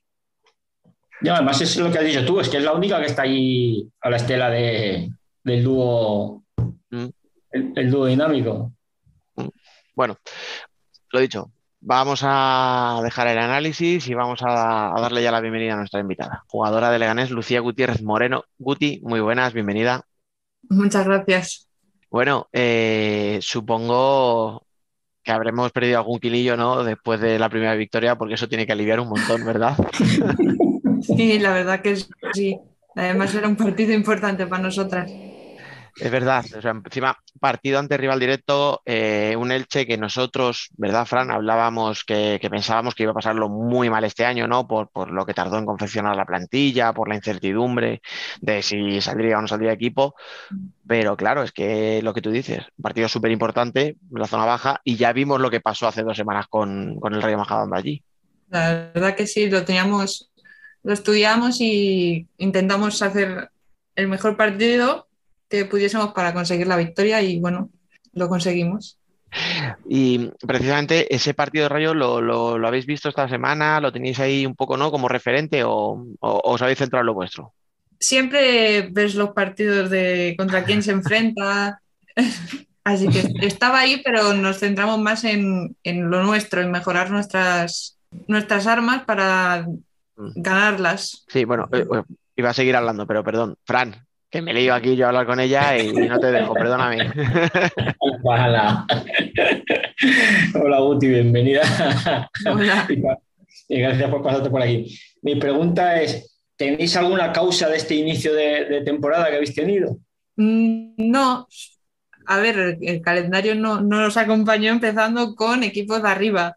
Sí, Y también. en pretemporada tuvimos alguna baja, pero poco a poco nos vamos recuperando y con buenas sensaciones ahora. Yo te iba a preguntar eso del calendario porque es verdad que además lo hablábamos nosotros hace unos días también, ¿no? Que, que decíamos, joder, qué raro que ningún equipo, bueno, ningún equipo madrileño no, pero vosotras, Rayos, Móstoles, cero puntos, ¿no? Tal, con el, con el potencial que hay en Madrid, decíamos, bueno, también es verdad que los partidos mirabas el calendario y decías, hostia, parece que te lo ha hecho alguien que no tiene, tiene mucho aprecio, ¿verdad? ¿Verdad? Eso generó, o sea, ¿os había generado alguna duda o sabíais eso, ¿no? Que bueno, calma, que esto acaba de empezar, que es muy largo. A ver, siempre, siempre hay alguna duda cuando empiezas y te meten tantos, pero intentamos eh, mejorar cada semana y, y en cada partido vamos mejorando. A lo mejor la primera parte hacíamos muy bien, ya en, en contra Burela hicimos muy buena también la segunda parte y en este se ha visto que hemos mejorado mucho y ya tenemos un físico para aguantar todo el partido. Fran, dale, dale. Sí, no, yo iba, ahora que ha dicho ya lo de, lo de físico, yo te iba a preguntar por eso, porque este año la plantilla se ha, se ha debilitado, en teoría, si estáis notando mucho las, las bajas que habéis tenido. A ver, siempre se notan, pero y ahora en pretemporada, que también hemos tenido más lesiones, más bajas, más ser menos, se, se ha notado. Y eso, al final, en el día a día, ¿no? En los entrenamientos un poquito también, no sé si lo notáis, si habéis tenido que, que, bueno, no tú, claro, el equipo, tirar un poquito, ¿no? de- de- del, del filial también para, para, para completar entrenamientos y tal, y cómo, cómo lo habéis vivido en el día a día. Bueno, siempre han subido gente del B, siempre les hemos intentado ayudar en todo. Han entrenado muy bien con nosotras, así que por eso estamos muy contentas. Hombre, escucha, además te pueden tener, poner a ti de ejemplo, ¿no? O sea, para motivar a las chicas de, de- de- que vienen de abajo a decir, mira, mira lo que, dónde se puede llegar. Sí. ¿Qué tienes tú, qué recuerdos tienes tú de esa etapa? Digo, bueno, digo de esa etapa como si fuera hace 50 años y no hace 10, ¿vale? Perdón, ya lo he dicho con un tono que sonaba. Pero ahora, ahora cuando las ves subir, ¿no? Y me imagino que ves como, pues eso, la ilusión con la que se entrena y tal, ¿no, ¿no te acuerdas de cuando estabas tú en el otro lado o no? Sí, sí, sí. ¿Y cómo, cómo, cómo se ve ahora desde el otro lado de la barrera? Bueno, yo intento hacer por lo que hacían conmigo, ayudarlas, decirlas que simplemente tenían que ser ellas, que hiciesen entrenamiento como ellas saben, si tienen que encarar, que encaren, que no se cohiban porque eso- seamos el primer equipo. Así que bueno, poco a poco lo van haciendo. Cada temporada que va pasando, vamos que el Guti va evolucionando y vas dando pasitos adelante. ¿Qué esperas de ti esta temporada? Bueno, pues seguir en el mismo nivel o ir mejorando jornada a jornada. Esperemos. Como si fuera fácil, ¿no? No, pero es verdad que, que sí que vemos en tu caso, ¿no? Una línea que es, joder, es, es- es claramente ascendente. O sea, eh, ya llevas tres goles esta o sea, hablábamos de, ¿no? del, del inicio de temporada que era complicado por los rivales y tal. Ya llevas tres goles. El año pasado fue el año, no sé si llamarlo de tu explosión o, o cómo decirlo. Entonces, yo no sé si tú también ahí en ese sentido tienes un poquito la moral, ¿no? De decir, joder, pues sí, pues sí, sí, lo está haciendo mejor cada vez, ¿no? Bueno, lo de los goles es que, no sé, siempre, sie- siempre se debe meter y, y, bueno, se nos está, se me está dando bien que entren en estos años, así que espero que eso siga. No te quites mérito, pero si está muy bien ser. O sea, no, no, es que confundimos ser chulo, ¿no? O sea, tú no puedes llegar aquí y decir, "Bah, yo soy buenísima, meto goles. No, eso no. Pero decir, pues sí, se me está dando bien. Es que no pasa nada, que Sí, ¿A que sí? No, es eh, esto es muy pronto. Esta es la típica pregunta que te haría al final de, de la entrevista, ya para cerrar, pero te marcas un objetivo, aunque no me lo digas ahora y me digas, voy a meter tantos, pero tú piensas en tu cabeza, pues voy a llegar a estos. Sí, sí, hay, hay, hay pique con mi hermano en eso, sí. ¿Sí? ¿Hay alguna apuesta por ahí cruzada o qué? Hay apuestas, hay apuestas. ¿Apuestas que si alguna pierde las podamos ver? ¿Tipo algún tinte raro o alguna cosa de estas? ¿O, o apuestas No, más de una comida y. De comida, de comida. Ay, cachis. De comida no tiene gracia. Bueno, depende de quién pague y depende de dónde comas, Fran, pero vamos. Sí, también, sí, también. Todo depende de, de que tenga que pringar. Estos tres partidos que os habéis visto ahí abajo, no sé si, a ver, a nosotros nos parecía raro, pero en el vestuario estabais tranquilas porque sabéis que la cosa podía funcionar. Sí, veíamos los rivales y, y bueno, no nos gusta perder como perdíamos, pero estábamos tranquilas de saber que era el, el empiece de la liga, que, que queda mucho por delante y que íbamos a sacar puntos. En algún momento íbamos a empezar a, a conseguir remontar eso.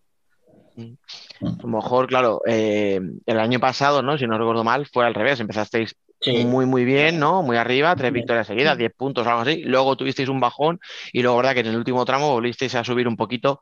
Eh, Yo no sé si, hombre, mejor que empezar así como este año, ¿verdad? Un poco. No sé, ¿habéis cambiado algo en la pretemporada? Más allá, pues eso, de pues, la mala suerte con las lesiones y tal. Un poco pensando precisamente en no tener ese bajón, a lo mejor, a, a mitad de temporada. No, trabajamos semana a semana sabiendo el rival que nos toca y, y- y intentar mejorar todo lo que podamos día a día. Y el partido de Elche, ¿cómo, cómo lo planteasteis? Porque luego es verdad que vemos el resultado y puede parecer una victoria muy sencilla. Eh, yo vi un Elche a lo mejor un poco que, que atrás no tenía ciertas lagunas, algunos fallos en defensa. Evidentemente vosotras cada, cada fallo suyo era, era una ocasión clara. Eh, si no recuerdo mal, ¿no? Abriste tú el marcador además, Sí. ¿verdad? Entonces, eh, ¿cómo, cómo viviste un poquito el partido? Pues sabíamos que eran muy rápidas, que de- en cuanto fallásemos iban a ser a la contra, así que intentamos tener menos errores en salida de presión que si fallásemos fuese en su campo para poder nosotras presionarlas y que no saliesen de ahí. de ahí. Y poco a poco, y lo conseguimos, en algún momento lo conseguimos. No, es que además es que es eso, es que era un partido, como has dicho tú antes, que si, pues, si en caso de perder la cosa se hubiera puesto ya un poquito Sí, un poquito peliaguda. Entra, entra un poquillo los nervios, ¿no? Ahí ya, como. Como Ahí entra- entrarían, sí. Sí, porque son cuatro partidos, cero puntos, y encima perder contra ellas que se hubieran ido seis puntos. Claro. La cosa hubiera sido complicada, sí. Oye, vosotras, hablando de esto de los puntos y tal, y no- hemos hablado de Elche como un teórico rival directo. ¿Realmente eh, tú crees que, que Leganés tiene que luchar por la permanencia o crees que, bueno, sí, es el primer objetivo, pero crees que hay equipo para un poquito más? Yo creo que sí. Todo depende de, pues eso, de cómo vayamos semana a semana, lo que, lo que nosotras nos propongamos para llegar. Intentar, vamos a intentar primero la salvación y luego ya luchar por. Pero, quién sabe. En general, yo creo que es un sentimiento no muy el de que las piernas como que, que te pesan un poquito más cuando, cuando el partido se te pone complicado, cuando es un rival así tal, ¿no? Da esa sensación como que dices, joder, si es que tengo las piernas que no, que no responden, ¿verdad? Sí. Tu experiencia tienes un montón. Yo creo que pocas jugadoras pueden ser tan jóvenes y a la vez haber jugado ya tantos partidos. O sea, yo no sé si, si te ves eh, una veterana, pero que acaba de empezar. Es que claro, es que no sé cómo definirlo. O sea, ¿tú cómo te definirías? Bueno, ve- veterana no. Ni, Veterana ni de novata, partidos. pero ahí en medio.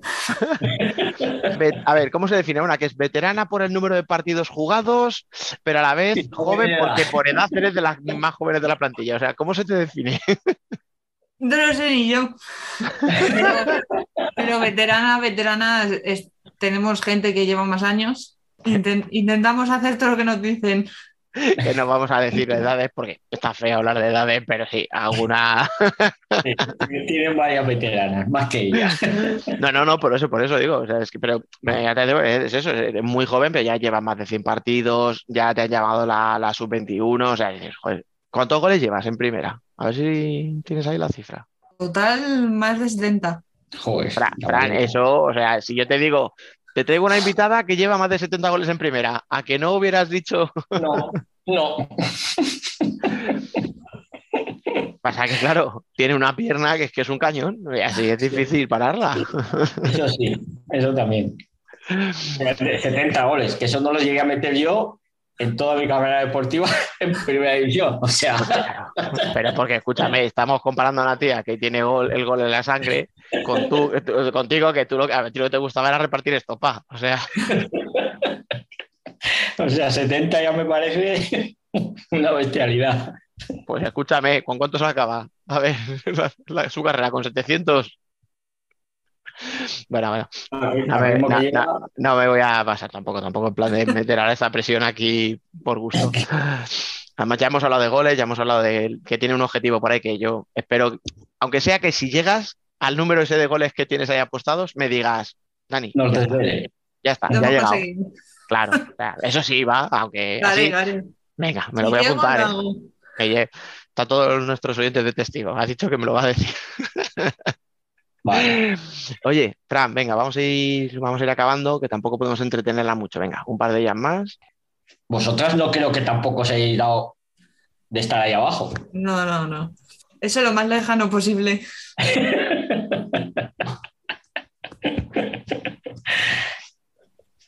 Bueno, oye, em, yo te voy a preguntar, ahora habla- hemos hablado un poco, ¿no? Ya fuera broma, o sea, para quien no te conozca, vamos a decir que tienes 23 años, ¿vale? O sea, porque a lo mejor, claro, estamos aquí hablando y quien no te, te conozca dirá, ¿pero qué edad tienes? Porque han hablado de que es joven, de que mete mucho, de que sí es veterana. Em, en el tiempo este que llevas jugando en primera, has jugado contra equipazos buenísimos, contra jugadoras que son, yo diría ya historia, ¿no? de- del fútbol sala femenino, no español, sino mundial, pero de con todas las que has jugado, ¿quién es la que más te ha impresionado en estos?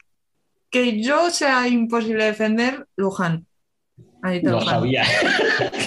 Joder, para ti y para cualquiera, ¿verdad? No Yo sé mira por- que intento los partidos que no me toque. yo pero no sé por en tu-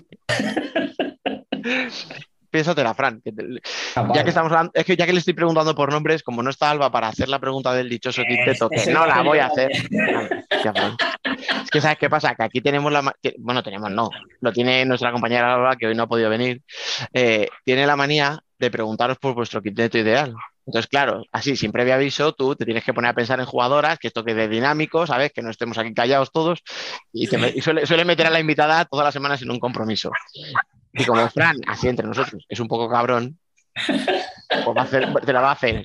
No, yo te voy a preguntar, hemos, te he preguntado y tú me has dicho, la que más me costaba defender era eh, Anita. ¿Y la portera con la que más a gusto estabas? Sandra, porque ahora que me enfrento contra ella es muy difícil meterlas y jugando contra ella era un seguro atrás. Estabas muy tranquila sabiendo que la tenías ahí. Bueno, vamos a, vamos a pasarle este corte para subirle un poco la moral. Sí. Venga, va, Fran, haz la preguntita, va. Venga. Oye, yo, yo un quinteto. Un quinteto. Sí. Sandra, ya la tenemos. No, esa, yo Ten- sabía ten- que ahí tenemos dos. Dos ahí ya, por lo menos. De cierre, Cirene. Pongo a Vane arriba, a las Luján y meto a Puche de mi equipo. Me gusta. Sí, buen quinteto. Sí, sí, sí, sí, me gusta, me gusta. Y tú eres esta jugadora, ¿no? Yo de esta. O sea, ya que, no ta- ya que- jo, estoy deseando, macho, que tengamos una invitada que diga, Que se pues que me en el quinteto. Claro. En el quinteto de la liga, claro que sí. Vane, ¿quién es Vane? ¿Qué ha hecho Vane con la selección y con, con Alcorcón? ¿Qué, qué? ¿Quién te conoce, Sotelo? Me meto yo y ya está. Punto. ¿Nos cruzamos una apuesta de goles aquí ahora o...? Y el malo era yo. Fíjate tú. ¿Te atreves? Bueno, si, si no son muchos, A ver, que no son muchos. Claro, es que llevas tres en cuatro partidos. En, en verdad llevo cinco ya. ¿Cómo que cinco? ¿Cinco? Ah, no. Pues entonces cambio, cambio el número que Espérate, iba a porque puede ser que no haya, no haya sumado los dos de, esta, de este fin de semana, ¿verdad? Lleva cinco, cinco en cuatro. Venga, 30 goles. Sí, iba, iba, a decir 20, iba, a decir 20, pero si lleva 5. Claro, claro. Iba a decir 20 hasta que eh, ves, es que te, has buscado, te la has buscado tú sola. ¿eh? Para que me, te dices que llevaba 5. Claro. Yo te iba a decir 20 cuando me has dicho, no, si son 5, digo, pues entonces es, una, es una castaña, eso está hecho en enero. Venga, va, 25. Venga, Venga, ¿qué, qué hacemos si llegas a los 25? ¿Qué tengo que hacer si llegas a los 25? no sé, no sé. De hecho, allí no, no, no sé. ¿Te parece bien la cifra? ¿Lo dejamos ahí y ya pensamos algo? Sí, venga, lo pensamos. No sé para Todo qué lo me que no estoy en este fregado. Que ¿tú, qué te vas- tú qué te vas a teñir, desgraciado?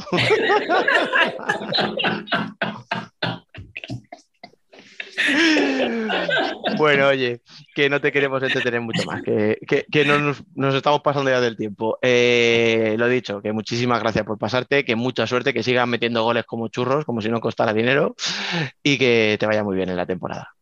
Muchas gracias a vosotros. A ti, venga. Fran, cuídate, compañero, hasta la semana que viene. Hasta luego.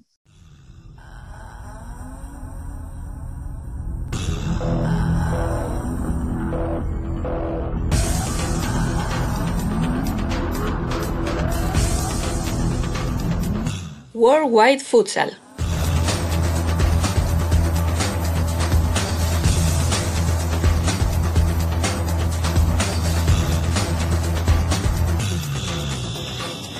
Aquí está una semana más Worldwide Futsal para repasar toda la actualidad del futsal internacional. Mi nombre es Alejandro Méndez y me acompaña una vez más el de siempre, Emen Riso. Buenas tardes, ¿qué tal? Hola, muy buenas a todos. Vamos ya, que tenemos programa cargadito, así que hay que, hay que darle ritmo a esto. Vamos primero con, con lo más reciente, esa Conmebol Libertadores de Futsal, que concluyó ayer para nosotros eh, domingo. El conjunto brasileño Cascabel ganaba por 1 a 3 en la final ante Peñarol y se proclamaba campeón del eh, Campeonato Sudamericano de Clubes en una final inédita, ya que los dos eh, participantes, tanto Cascabel brasileño como Peñarol uruguayo, era la primera vez que alcanzaban eh, esta final. Finalmente el conjunto brasileño se, se llevaba este triunfo por 1 a 3 con un nombre a destacar, el gran protagonista, Jesse, con un hat-trick, los tres goles de Cascabel fueron suyos, así que gran protagonista que hizo que Cascabel pudiese llevarse eh, esta Libertadores de fútbol sala mientras que en el partido por el tercer y cuarto puesto, San Lorenzo eh, venció por 2 a 4 ante Cerro Porteño para llevarse esa medalla de bronce y eh, Cerro Porteño que se queda en ese cuarto lugar. Emen, ¿cómo has visto el torneo? Cascabel ganador. Sí, al final ganó uno de los favoritos sin demasiada sorpresa. Eh, yo destacaría más el histórico segundo lugar de Peñarol, que fue Ujú. la primera final para un equipo uruguayo. Así que eh, enhorabuena para ellos a, a pesar de, a pesar de la derrota en la final, pero seguramente es un gran, eh, es un gran logro para, para el futsal uruguayo.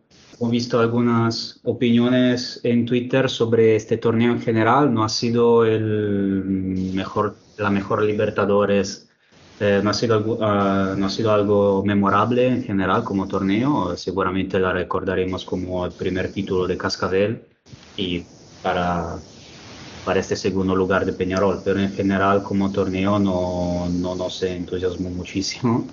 Aparte, aparte del drama de Barracas, que fue probablemente la, la cosa más emocionante que, que pasó, que pasó en, este, en este torneo. Pero, pero no, seguramente hay que felicitar a Cascabel porque tras ganar la, la Liga Brasileña se lleva también la Libertadores y seguramente es un gran resultado, un gran trabajo del, del entrenador Cassiano Klein.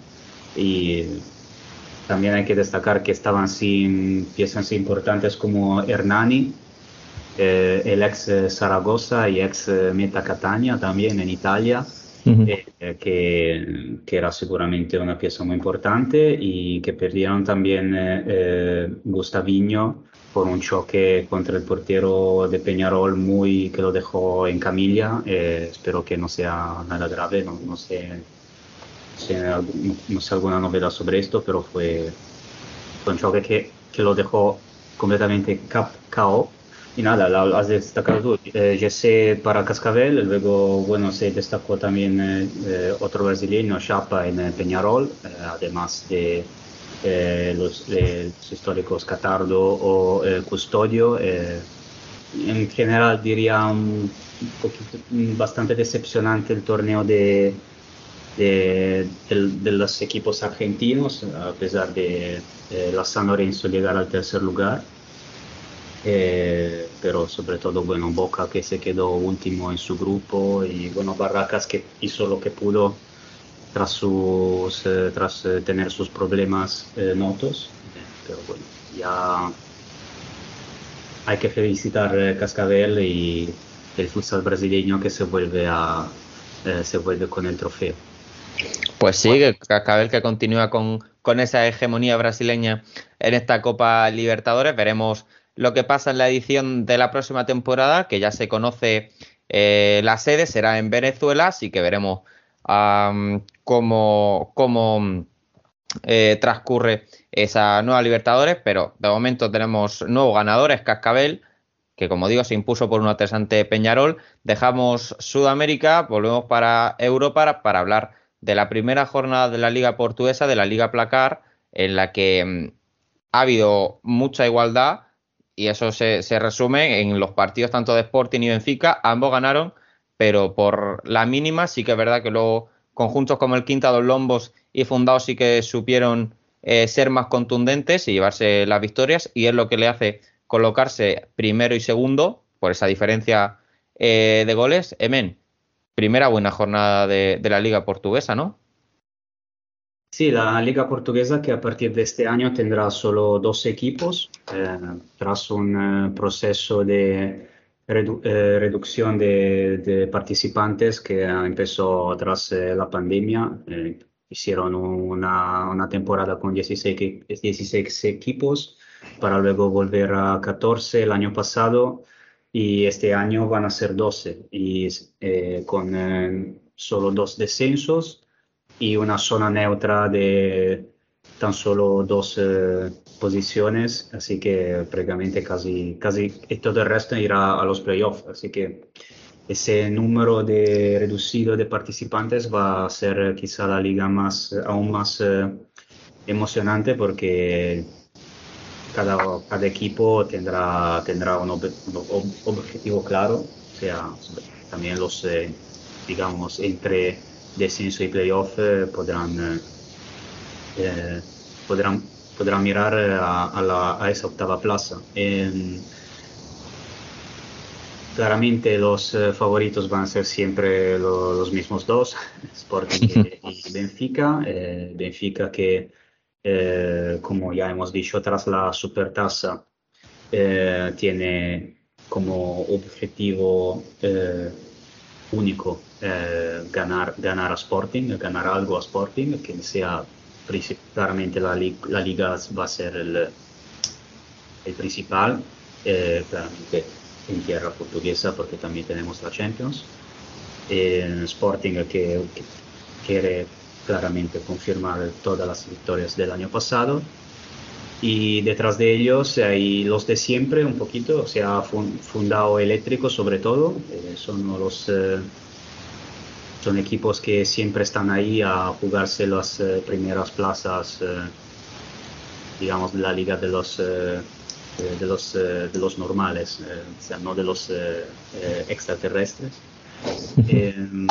Tenemos también a Braga que tras un el año pasado hizo, eh, llegó con muchas expectativas, pero decepcionó mucho y ahora tienen a Joel, Joel Rocha que llegó eh, a, a temporada ya empezada el año pasado, ahora tiene un equipo que en teoría está hecho eh, tras- eh, bajo sus, eh, digamos, eh, direcciones, sus indicaciones, entonces se supone que se supone que, sea, que esté un poquito más, prepara- más preparado. Es un Braga que este año ha fichado a Robinho, el, eh, el brasileño de nacionalidad rusa, eh, que, que estaba en Benfica hasta, hasta el año pasado y es, es- con casi 40 años es seguramente todavía una, una figura de la, de la liga.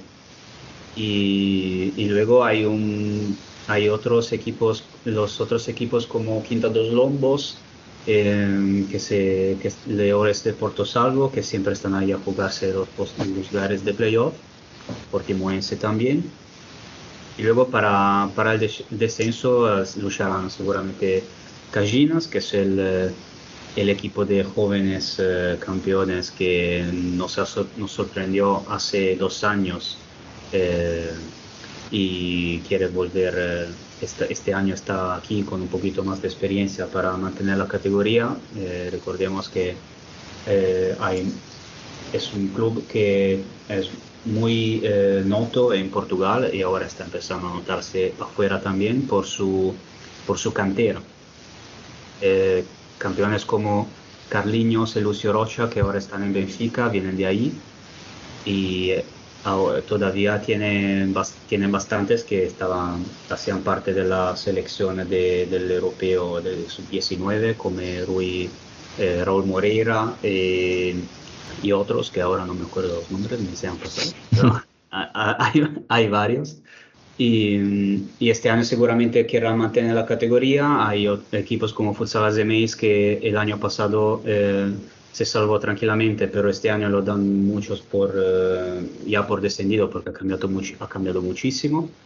Y Candoso, que también es un equipo que, que lleva mm, algunos años en primera, que siempre eh, se da por eh, entre los eh, que luchan por el descenso, pero siempre mejora cada año, a ver qué, qué hace este año. Y Ferreira dos Ezere, que es, eh, eh, que es un debutante y empezó, eh, empezó ganando contra el mismo Futsal Azeméis de que acabo de hablar.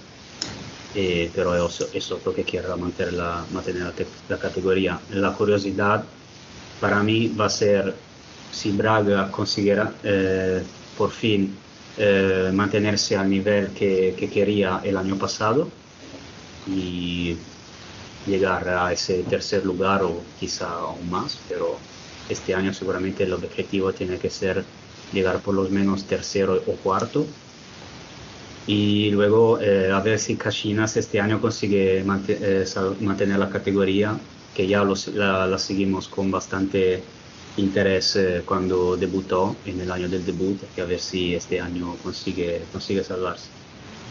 Pues sí, una liga placar que de momento empieza muy bonita y seguro que seguirá bonita en la próxima jornada porque de nuevo habrá derby lisboeta entre Sporting y Benfica. Veremos a ver si esta vez Benfica consigue vencer porque de momento Sporting, como dijimos hace unos programas, eh, tiene la hegemonía en, en estos derbis. Así que veremos en esa próxima jornada. Eh, no, quería decir que este año eh, es aún más visible de, que los, en los años pasados porque el Canal 11, que es el canal que suele, canal de pago que suele transmitir los partidos en Portugal, a partir de este año parece que va a transmitir un partido en YouTube cada semana o uno o dos partidos. Así que van a ser seguramente transmisiones de, de calidad y hay algo que, es algo que subrayar si, si, si hay algún curioso de, de la liga de, de los campeones del mundo que seguramente merece la pena ver. Pues sí, nos lo apuntamos porque siempre cualquier partido que den gratis, bienvenido es, y si es de la liga portuguesa, aún más. Eh, comentamos también un par de noticias recientes. La primera es que la liga, la Futsal Ligan de Suecia, ha sacado una liga fantasy, la Futsal Magazine Fantasy, donde aquellos locos del fútbol sala como yo que ya tengo ya mi equipo hecho, vamos a ver si hay suerte, pues podemos optar a premios si somos el mejor manager eh, va por mes y por temporada. Así que a todos los que les gusta el fútbol sala internacional, pues qué mejor manera de conocer la liga sueca que con esta iniciativa y también otra de hoy lunes que hemos conocido que el mejor equipo de fútbol del Malasia, el Johor Darul Tatsin Fútbol Club, espero haberlo dicho bien, tendrá sección de fútbol sala partido 2023, es el club hegemónico eh, malayo, lleva ganadas las ocho ligas, últimas ocho ligas consecutivas las ha ganado este equipo, vamos a ver eh, si en fútbol sala también eh, consiguen esta hegemonía porque hay algunos que ya lo ponen como competidor del Pagan Rangers y el Selangor por candidato al título, así que veremos cómo, cómo avanza tanto esta Liga Fantasy, a ver si, si surgen en el resto de, de ligas y este nuevo equipo de fútbol sala. Alex, sí, pero he leído que hay premios, ¿no? De este fantasy. De... Sí, sí, sí, hay premios. Yo me lo he hecho porque quiero los premios. Quiero que envíen un premio a Ah, España. Te, lo- te los van a mandar a Cartagena el premio. Hombre, claro. Cuando, cuando vean que tienen que enviar un premio a España, verás tú la gracia que le va a hacer. Nada más que lo he hecho por eso, por, por fastidiar un poco. Que te hacen pagar el, eh, gastos de envío, ¿eh? Hombre, claro. Vamos a ver cómo sale.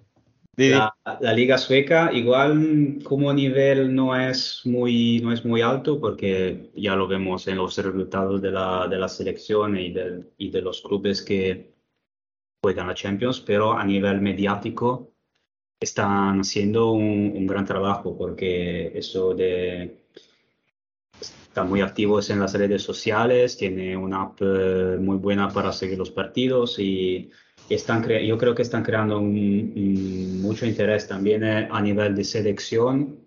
Es una de los, creo que es, no digo que es el único, pero es uno de los pocos países donde puedo entrar en la web de, de la federación y encontrar en- enseguida la plantilla de los convocados para, para los partidos que se van a jugar en estos días.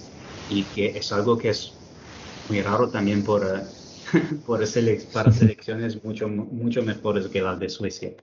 Eh, para, eso para, para decir que allí el futsal interesa y, y mucho. Y seguramente si siguen así, espero que esto se, se pueda reflejar también eh, en la pista. También quería señalar que este año en la liga hay bastantes eh, caras conocidas. Eh, nuestro, nuestro inglés favorito, Demon Shaw, será el eh, entrenador de S- Skoftebyn. A ver si, le. Esto- esto- estos nombres, ¿eh? También ten- tendremos nuestro amigo Gonzalo Ruiz en Norrköping. A ver. Luego eh, Rodrigo Saldaña, que en Twitter y Instagram lo conocemos todos como el Gianluca Di Marzio del futsal brasileño. Eh, ahora está entrenando a Uddevalla, eh, que, es un, eh, que es un equipo con bastante, bastante palmarés en el futsal sueco, así que enhorabuena a todos por la nueva aventura y bueno, ya veremos cómo, cómo, cómo, cómo se desarrolla el futsal sueco, a ver si es una nueva Finlandia. Espero, espero que sí, porque de momento lo que es tema organización lo están haciendo muy bien, como digo, dando facilidades, dan todos los partidos gratis, aplicación para seguir cualquier detalle de la liga, como digo, este, esta liga fantasy y como decimos ya también en lo deportivo, trayendo a gente de fuera que pueda dar un salto de nivel a esta liga, como lo van a hacer los que, los que has comentado, así que lo seguiremos muy de cerca ya que nos dan esas facilidades. Seguimos en Europa, ahora para hablar de la main round clasificatoria al Mundial de 2024. Hablamos hace unos programas de esa primera maratón de partidos, pues ahora es turno de esta segunda maratón, ya vemos que vamos de parón en parón y, tiro porque me toca, así que vamos a comentar un poquito este, esta nueva maratón de partidos que comenzarán este miércoles día 5, eh, jugarán este día tres partidos, Noruega contra Serbia, Letonia contra Alemania y Bélgica contra Austria. El primero yo creo que es un poco más a destacar, el, el Noruega contra Serbia, porque en ese grupo también está Francia, un grupo bastante bonito, Noemen, coméntanos un poco en general cómo es esta main round. Sí, bueno, eh, de esos, de esta main round hay, hay una- un formato bastante particular, porque en vez de hacer eh, algo más cómodo, como ocho grupos de cuatro, y para que pueda tener un poquito más de, de emoción, eh, dijeron hacer eh, estos 12 grupos de, no, perdón, son 36, no 32, Entonces, grupos de cuatro, pero bueno, eh, el, el tema es lo mismo, o sea que eh, los grupos de tres pierden un poquito de atractivo por, eh, por tener eh, un, casi todos un equipo que, que muy probablemente lo va a ganar tranquilamente y otros dos que pueden eh, tener eh, alguna, alguna posibilidad para luchar por el segundo puesto. Eh, y entre estos, el grupo que decías tú de, de Francia, Serbia y Noruega es uno de los pocos que tiene un poquito más de, de equilibrio por lo que concierne la, la primera plaza, porque el resto es bastante, digamos, bastante fácil. Pero por si vamos al, por ejemplo, al grupo 1 con España, Chipre, Moldavia, yo espero para vosotros que, que sea un, no digo un paseo en el parque, pero, pero casi, ¿no? Casi, casi. Y luego, por ejemplo, tenemos el grupo de Portugal con Lituania y Bielorrusia, que tam- tampoco me espero, me espero grandes, eh, grandes problemas, grandes dolores de cabeza para los campeones del mundo. Y quizá eh, está entre todos estos, uno de los eh, interesantes, el eh, Kazajistán-Eslovenia, si no me acuerdo mal Correcto. que no me acuerdo dónde está porque hay un montón. Hay unos cuantos, sí. Pero bueno, eso nos gusta a nosotros. Cuanto más partido, mejor. Ah, ve, claro, sí. Y nada, es el grupo, el grupo 5 con Eslovenia, Kazajistán y Montenegro, que también eh, puede, nos puede dar algún partido de bastante calidad. Y, y bueno, mencionar también eh, el equipo de, el grupo de Italia, el grupo 10, que una curiosidad, tiene las dos selecciones que nos eliminaron del fútbol. Suecia y Ma- Macedonia del Norte. Y questo va, ese para dar un poquito la, la curiosidad de, Esperemos que no pase lo mismo en el fútbol sala. hombre, espero que no, porque No, no. perder con Macedonia del Norte el fútbol sido- en casa ha sido bastante grave. Espero que en futsal, que de las dos, yo creo que justo estábamos, hablando de Suecia, Ujú. eh, para el segundo lugar. Yo creo que Suecia tiene alguna posibilidad más. Luego, seguramente pasará Luego con, va a pasar Macedonia del Norte de primera. con 12 puntos, seguro. Pero sí, eh, espero que sí. Y luego otro que quizá merece la pena, un poquito más la pena, es el grupo 11 con eh, Holanda, Ucrania y Kosovo. Y Holanda, que por cierto entrena a Miguel Andrés, que era asistente de Andreu Plaza en el Barcelona, ya para hacer todo, mencionar eh, los, eh, los españoles por afuera. Y bueno, la, la siempre curiosa Armenia, en la República Checa y Bosnia también eh, es bastante interesante, aunque este grupo ya ha empezado, empezado ya con dos partidos y ya tenemos tenemos todavía Bosnia con cero puntos. Pero sí, hay, hay un montón. Consi- eh, consejo mirarse, mirarse los grupos porque si empezamos a analizar todos, eh, terminamos mañana. Y, pero sí, eh, iremos informando so- sobre todo sobre los streaming, que aquí habrá bastante para buscar. Y, y también es una, es una ronda bastante larga que va a terminar en marzo, así que la, la comentaremos mano a mano que, que procede. Desde luego que con esta main round vamos a tener trabajo. Yo creo que vamos a tenerle que pedirle a, a Rubén y a Dani una un, un podcast solo de, de esta main round, ya no solo de fútbol sala internacional, sino de solo de esta main round clasificatoria al mundial. Yo creo que va a pedirle un, un podcast solo para esto. Así que bueno, intentaremos traeros lo mejor, lo más resumido que podamos, porque Yo como dice. de, de tres horas, pero Sí, como dice, esto no, no acaba hasta dentro de cinco años. Bueno, eh, eh, como digo, esta es la segunda maratón de partido, la que acabamos de comentar. Acabará el 12 de, octubre y el 8 de noviembre volverá otra vez esta main round, uno parón de selecciones, en la que habrá más partidos. Así que ya lo iremos comentando todo según vaya avanzando. Y ahora sí, para acabar, lo que de verdad nos gusta, la Copa Asia Emen. Ya se ha acabado la, fase de grupos, eh, tenemos los primeros clasificados. pero quiero comentar sobre todo, ahora comentarás tú sobre todo cómo, cómo han ido todos los grupos, pero quiero destacar a dos eliminados como son Irak, pero sobre todo Arabia Saudí, porque el, el- torneo que ha hecho Arabia Saudí, a pesar de que han eliminado, ha acabado con seis puntos, ganando en el partido, el primer partido contra Japón, también contra Corea del Sur, una pena la derrota contra Vietnam porque les hubiera clasificado, se quedan fuera por un gol en la diferencia de goles, toda una pena porque tuvimos a Alberto Arteaga aquí en el programa anterior, que estamos ya viendo a ver cómo, cómo celebrarlo, pero tristemente no, no va a poder así, pero aún así buen torneo de Arabia Saudí. En general, Emen, ¿cómo ha visto esta fase de grupos? ha sido, ha sido bastante como, como nos eh, contó Alberto, ¿no? Eh, no, no, no- no vamos a tomarnos ningún mérito. Si, No. El análisis de, de Alberto fue, fue impecable y se realizó más o menos lo que, lo que dijo. Eh, el grupo, los grupos eh, A y D fueron los más, eh, seguramente los más destacados, los más eh, emocionantes, eh, como, como habíamos comentado. Eh, eh, voy, voy por orden. En el grupo A pasaron Ku- Kuwait y Tailandia. Eh, así que enhorabuena a los eh, españoles que están en Tailandia.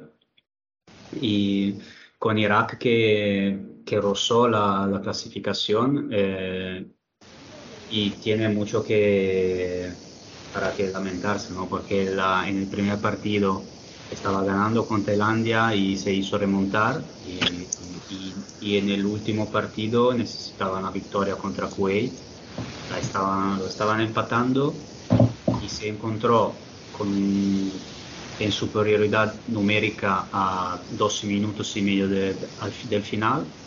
Tuvieron el, la- el, la- el coraje, la audacidad de poner el portero jugador, entonces tuvieron un ataque 5 contra 3 y no consiguieron aprovecharlo. Y creo que a estos niveles es una situación que si, si, si, si, no, si no aprovechas, está claro que, que hay un problema, porque yo veía, ya se veía a los jugadores de Irak que no, no, no tuvieron ninguna sangre fría, tiraban desde, desde afuera cuando tenían como cinco jugadores contra tres y así echaron un poco a la basura una clasificación que tenían, que tenían muy, muy al alcance. Eh, grupo B, con muchas menos sorpresas. eh, Uzbekistán ganó tranquilamente los tres partidos. eh, le sigue Tajikistán, que es un, no digo un Uzbekistán B, pero son, es muy parecido. Se juegan, son dos equipos eh, que juegan parecido. Tajikistán claramente no tiene el mismo nivel de Uzbekistán,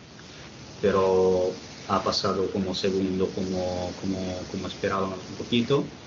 Eh, en el grupo C, Irán, que hablábamos que igual tenía algún problema, cambiado mucho, se, había algún rumor sobre tensiones eh, en, en la, eh, en- entre el staff y los jugadores, eh, nada, nada de esto, Irán ha ganado en chanclas en su grupo. Problema ninguno. Si hay algún problema, no, no lo dejaron, no lo dejaron visible. No, no. Eh, Tayyip y Olagdobad hacían literalmente lo que querían y, Ujú. y nada, son claramente otra vez el equipo, el equipo super favorito para ganarlo. eh, y la, le sigue en su grupo Indonesia, que como, como nos anticipó Alberto, eh, no, no teníamos que eh, engañarnos eh, por su lugar en el Bombo 4. Eh, Indonesia es, una- es un país con mucha tradición y saltó una edición por, eh, por sanción que la, la excluyeron, no, me acuerdo por qué motivo, y, o- y otra edición en que faltó la, la clasificación, pero en este grupo era, era claramente la que tenía más posibilidades para ir a una segunda, sobre todo eh, considerando los problemas que tiene el Líbano, que ya perdió su principal club eh, y entonces ya ha perdido un poco de este empuje que tenía en los eh, años pasados. Y acabamos con el grupo que decías tú, el de Arabia Saudí. Eh, Alberto nos decía que el objetivo para llegar a casa contentos era ganar contra Corea del Sur para ganar eh, una posición más en el sorteo de la edición siguiente. Hicieron aún, aún mejor, eh, ganando contra Japón el primer partido, un Japón que llegaba dejando muchas dudas por su, por su plantilla muy renovada y ha mejorado de partido en partido, per- perdió contra Arabia Saudí, ganó contra Corea del Sur las- el segundo partido, pero Corea del Sur ha sido un, un rival muy flojo para todos. Y, y luego llegó con, ganó con, eh, contra Vietnam, sobre todo por, eh, porque se veía que sabían que necesi- necesitaban ganar, o sea, ganaron con mucha agresividad, mucha que se impusieron contra el equipo de Justozzi, pero todavía no, no han eh, eh, convencido mucho. Luego, ya lo he dicho, como siempre, contra Irán. Pero es- ese, ese grupo no ha sido lo, de, lo más eh, convincente de la, de la historia, pero también es verdad que muchos equipos en los grupos siempre hacen mal y luego van mejorando. Entonces, puede ser el caso de este Japón. Puede ser. Sí, también me ha gustado y eh, tenía, tuvo la posibilidad de llegar primero en el grupo para evitar Irán, pero eh, tendrán que jugar contra Irán. Y, y nada, Arabia Saudí, me repito, me, me repito, enhorabuena a Andreu Plaza y a, su, a sus asistentes, a su equipo, porque han hecho un gran trabajo y una gran actuación. Para quitarse el sombrero por lo que ha hecho Arabia Saudí, porque como decía, se ha quedado tan solo un gol de, pasar a, a cuarto, empatado a puntos con Japón y Vietnam. ¿Quién nos lo iba a decir en aquel programa contra Alberto? Que nos dijo, nosotros tenemos que tener nuestro mejor día y ellos su peor día para poder sacar algo. Y, la verdad es que a mí el juego de Arabia Saudí me gustó bastante, tiene muchas cosas buenas ese equipo que, hasta dentro de dos años que vuelva a jugarse este torneo, puede haber mucho margen de mejora y por qué no dar la, la sorpresa, porque ha estado a punto en esta edición, como decimos, un solo gol, Vietnam tiene ocho a favor, Arabia Saudí solo siete a favor, así que la diferencia de goles hace que Vietnam pase a cuarto, pero como decimos, enhorabuena a Arabia Saudí, a todo su cuerpo técnico por, Sí, por esta hazaña. Sin olvidar que Arabia Saudí, como nos había anticipado Alberto, tenía varias bajas de, de sus Cinco o seis jugadores, sus cinco o seis mejores jugadores estaban fuera. Y además de, de los dos que nos había señalado el otro día, uno se saltó los primeros dos partidos, así que ponle también esto. Así que además ha sido aún más una gran, una gran, una gran actuación para, para la selección. Pues sí, meritazo el de Arabia Saudí, pero bueno, tristemente no puede estar en los cuartos de final, que es lo que vamos a repasar ahora mismo. Una vez hablado eh, de los grupos, vamos con estos cuartos. El primero será Tailandia-Tayikistán, luego Irán contra Vietnam, Uzbekistán, Kuwait y Japón contra Indonesia, cuartos de finales bastante igualados, sobre todo ese Uzbekistán-Kuwait que comentábamos en el programa anterior, que podían ser esas dos selecciones alternativas a Irán o Japón, si alguna tenía un día malo, podría ser eh, alguno el nuevo campeón, pero uno de ellos tendrá que quedarse fuera. También muy bonito partido el de Tailandia contra Tayikistán y los otros dos Irán, Vietnam y Japón, Indonesia también. ¿Cómo lo es? Sí, eh, desgraciadamente eh, nuestros amigos nos escucharán cuando ya se habrán jugado esos cuartos, así que nuestros comentarios parec- pareceremos como dos personas que han vivido en una hasta ahora, pero eh, a ver, a ver si, a ver si aceptamos. Eh, seguramente cuatro, cuatro partidos eh, muy, muy interesantes. eh, como hemos dicho, Irán, eh, Vietnam le, le tocó, le tocó a Irán. eh, claramente llegó o ha llegado, llegará. A ver, no sé ni qué tiempo usar. Con, claramente como, no como favorito, pero a ver qué pasa.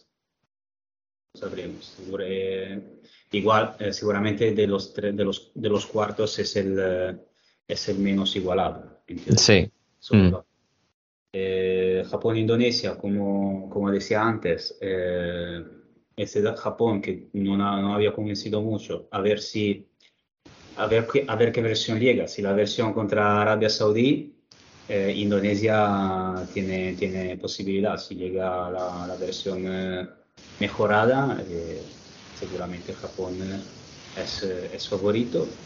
Tailandia, Tayikistán y Uzbekistán, Kuwait creo que son los dos, eh, son los dos más igualados y un poquito más una incógnita Pakistán porque soy sincero, no lo, no lo he visto mucho, pero, pero creo que seguramente va a darle a Tailandia y Uzbekistán, Kuwait. eh, Ese yo creo que va a ser el más. es- El más es el sí. más, eh, Kuwait eh, claramente como anfitrión eh, Ujú. tendrá la arena toda a su favor. Uzbekistán, que como he dicho antes, es la selección que más eh, me ha gustado después de Irán, seguramente va a ser un partido. Seguramente ha sido un partidazo. Seguramente, sí, yo ¿Cómo ha para mí. No lo podemos saber, pero, pero ya veremos.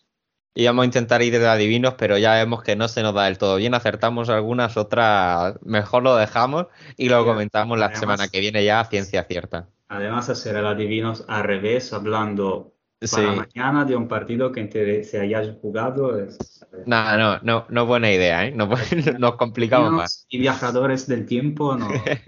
demasiado. No, no, bueno, pues nos quedamos a ver cómo transcurren estos partidos. Como yo digo también, ese Uzbekistán-Kuwait con ese pabellón que seguro ah, estará cerca del lleno, porque al momento hemos puesto buena respuesta de la afición kuwaití a los partidos en los que juega Kuwait. El resto sí que es verdad que, que el pabellón pues estaba un poquito vacío, pero bueno, suele ser lo normal. Vamos a ver cómo transcurren estos cuartos de final y comentaremos la semana que viene, ya tendremos ganador, así que hablaremos de todo lo que suceda en esta ronda ya de KO eh, de esta Copa Asia. Así que esto ha sido todo por hoy, Emen. Muchísimas gracias. Nada, Alex, gracias a ti, como siempre. Y a todos los que nos escucháis, gracias también. Nos veremos la semana que viene. Adiós.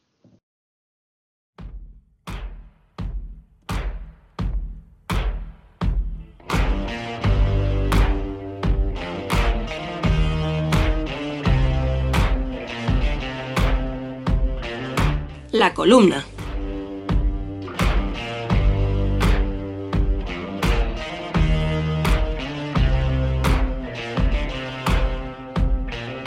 Se me olvida que no me quieres, sobre todo cuando es viernes, canta Carolina Durante. Los viernes te sientes tan invencible, tan hinchado, tan inmortal que te atreves con el euromillón. Marcas el 26, el 14, el 42, el 21 y el 32. Estrellas el 6 y el 10. Por una fecha, por tu número favorito, por el dorsal de algún jugador. O porque sí. Lo echas y por un momento parece que ya te ha tocado. El bote es de 210 millones de euros más que suficiente para firmar tu jubilación anticipada.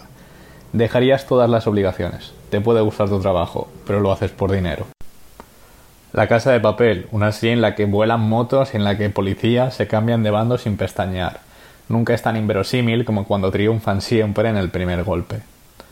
Están en una isla y sin preocupaciones. Nos cuentan entonces que necesitan acción, adrenalina, jarana. Ellos por gusto y tú por obligación. La cuestión es no parar. Aspirar siempre a más. Carrera, máster, idiomas, trabajo, trabajo mejor. ¿Hasta dónde? El fútbol sala es Saturno. Es Saturno devorando a su hijo. Alimenta a los jugadores y luego los engulle. Ellos viven en una especie de escalera. Siempre tienen que ir a por más. La pelota guillotina ilusiones y expectativas. Es tan perra que se convierte en un boomerang que siempre vuelve. Por si quieres la revancha, por si quieres volverlo a intentar, por si quieres hacerlo mejor. Si ganas, podrías volver a ganar, a ganar más, a ganar desde más arriba. Que se lo digan a Jesús Velasco. Por eso sorprende un tipo de futbolistas que emerge en verano. Se les llama parásitos, perezosos, gandules.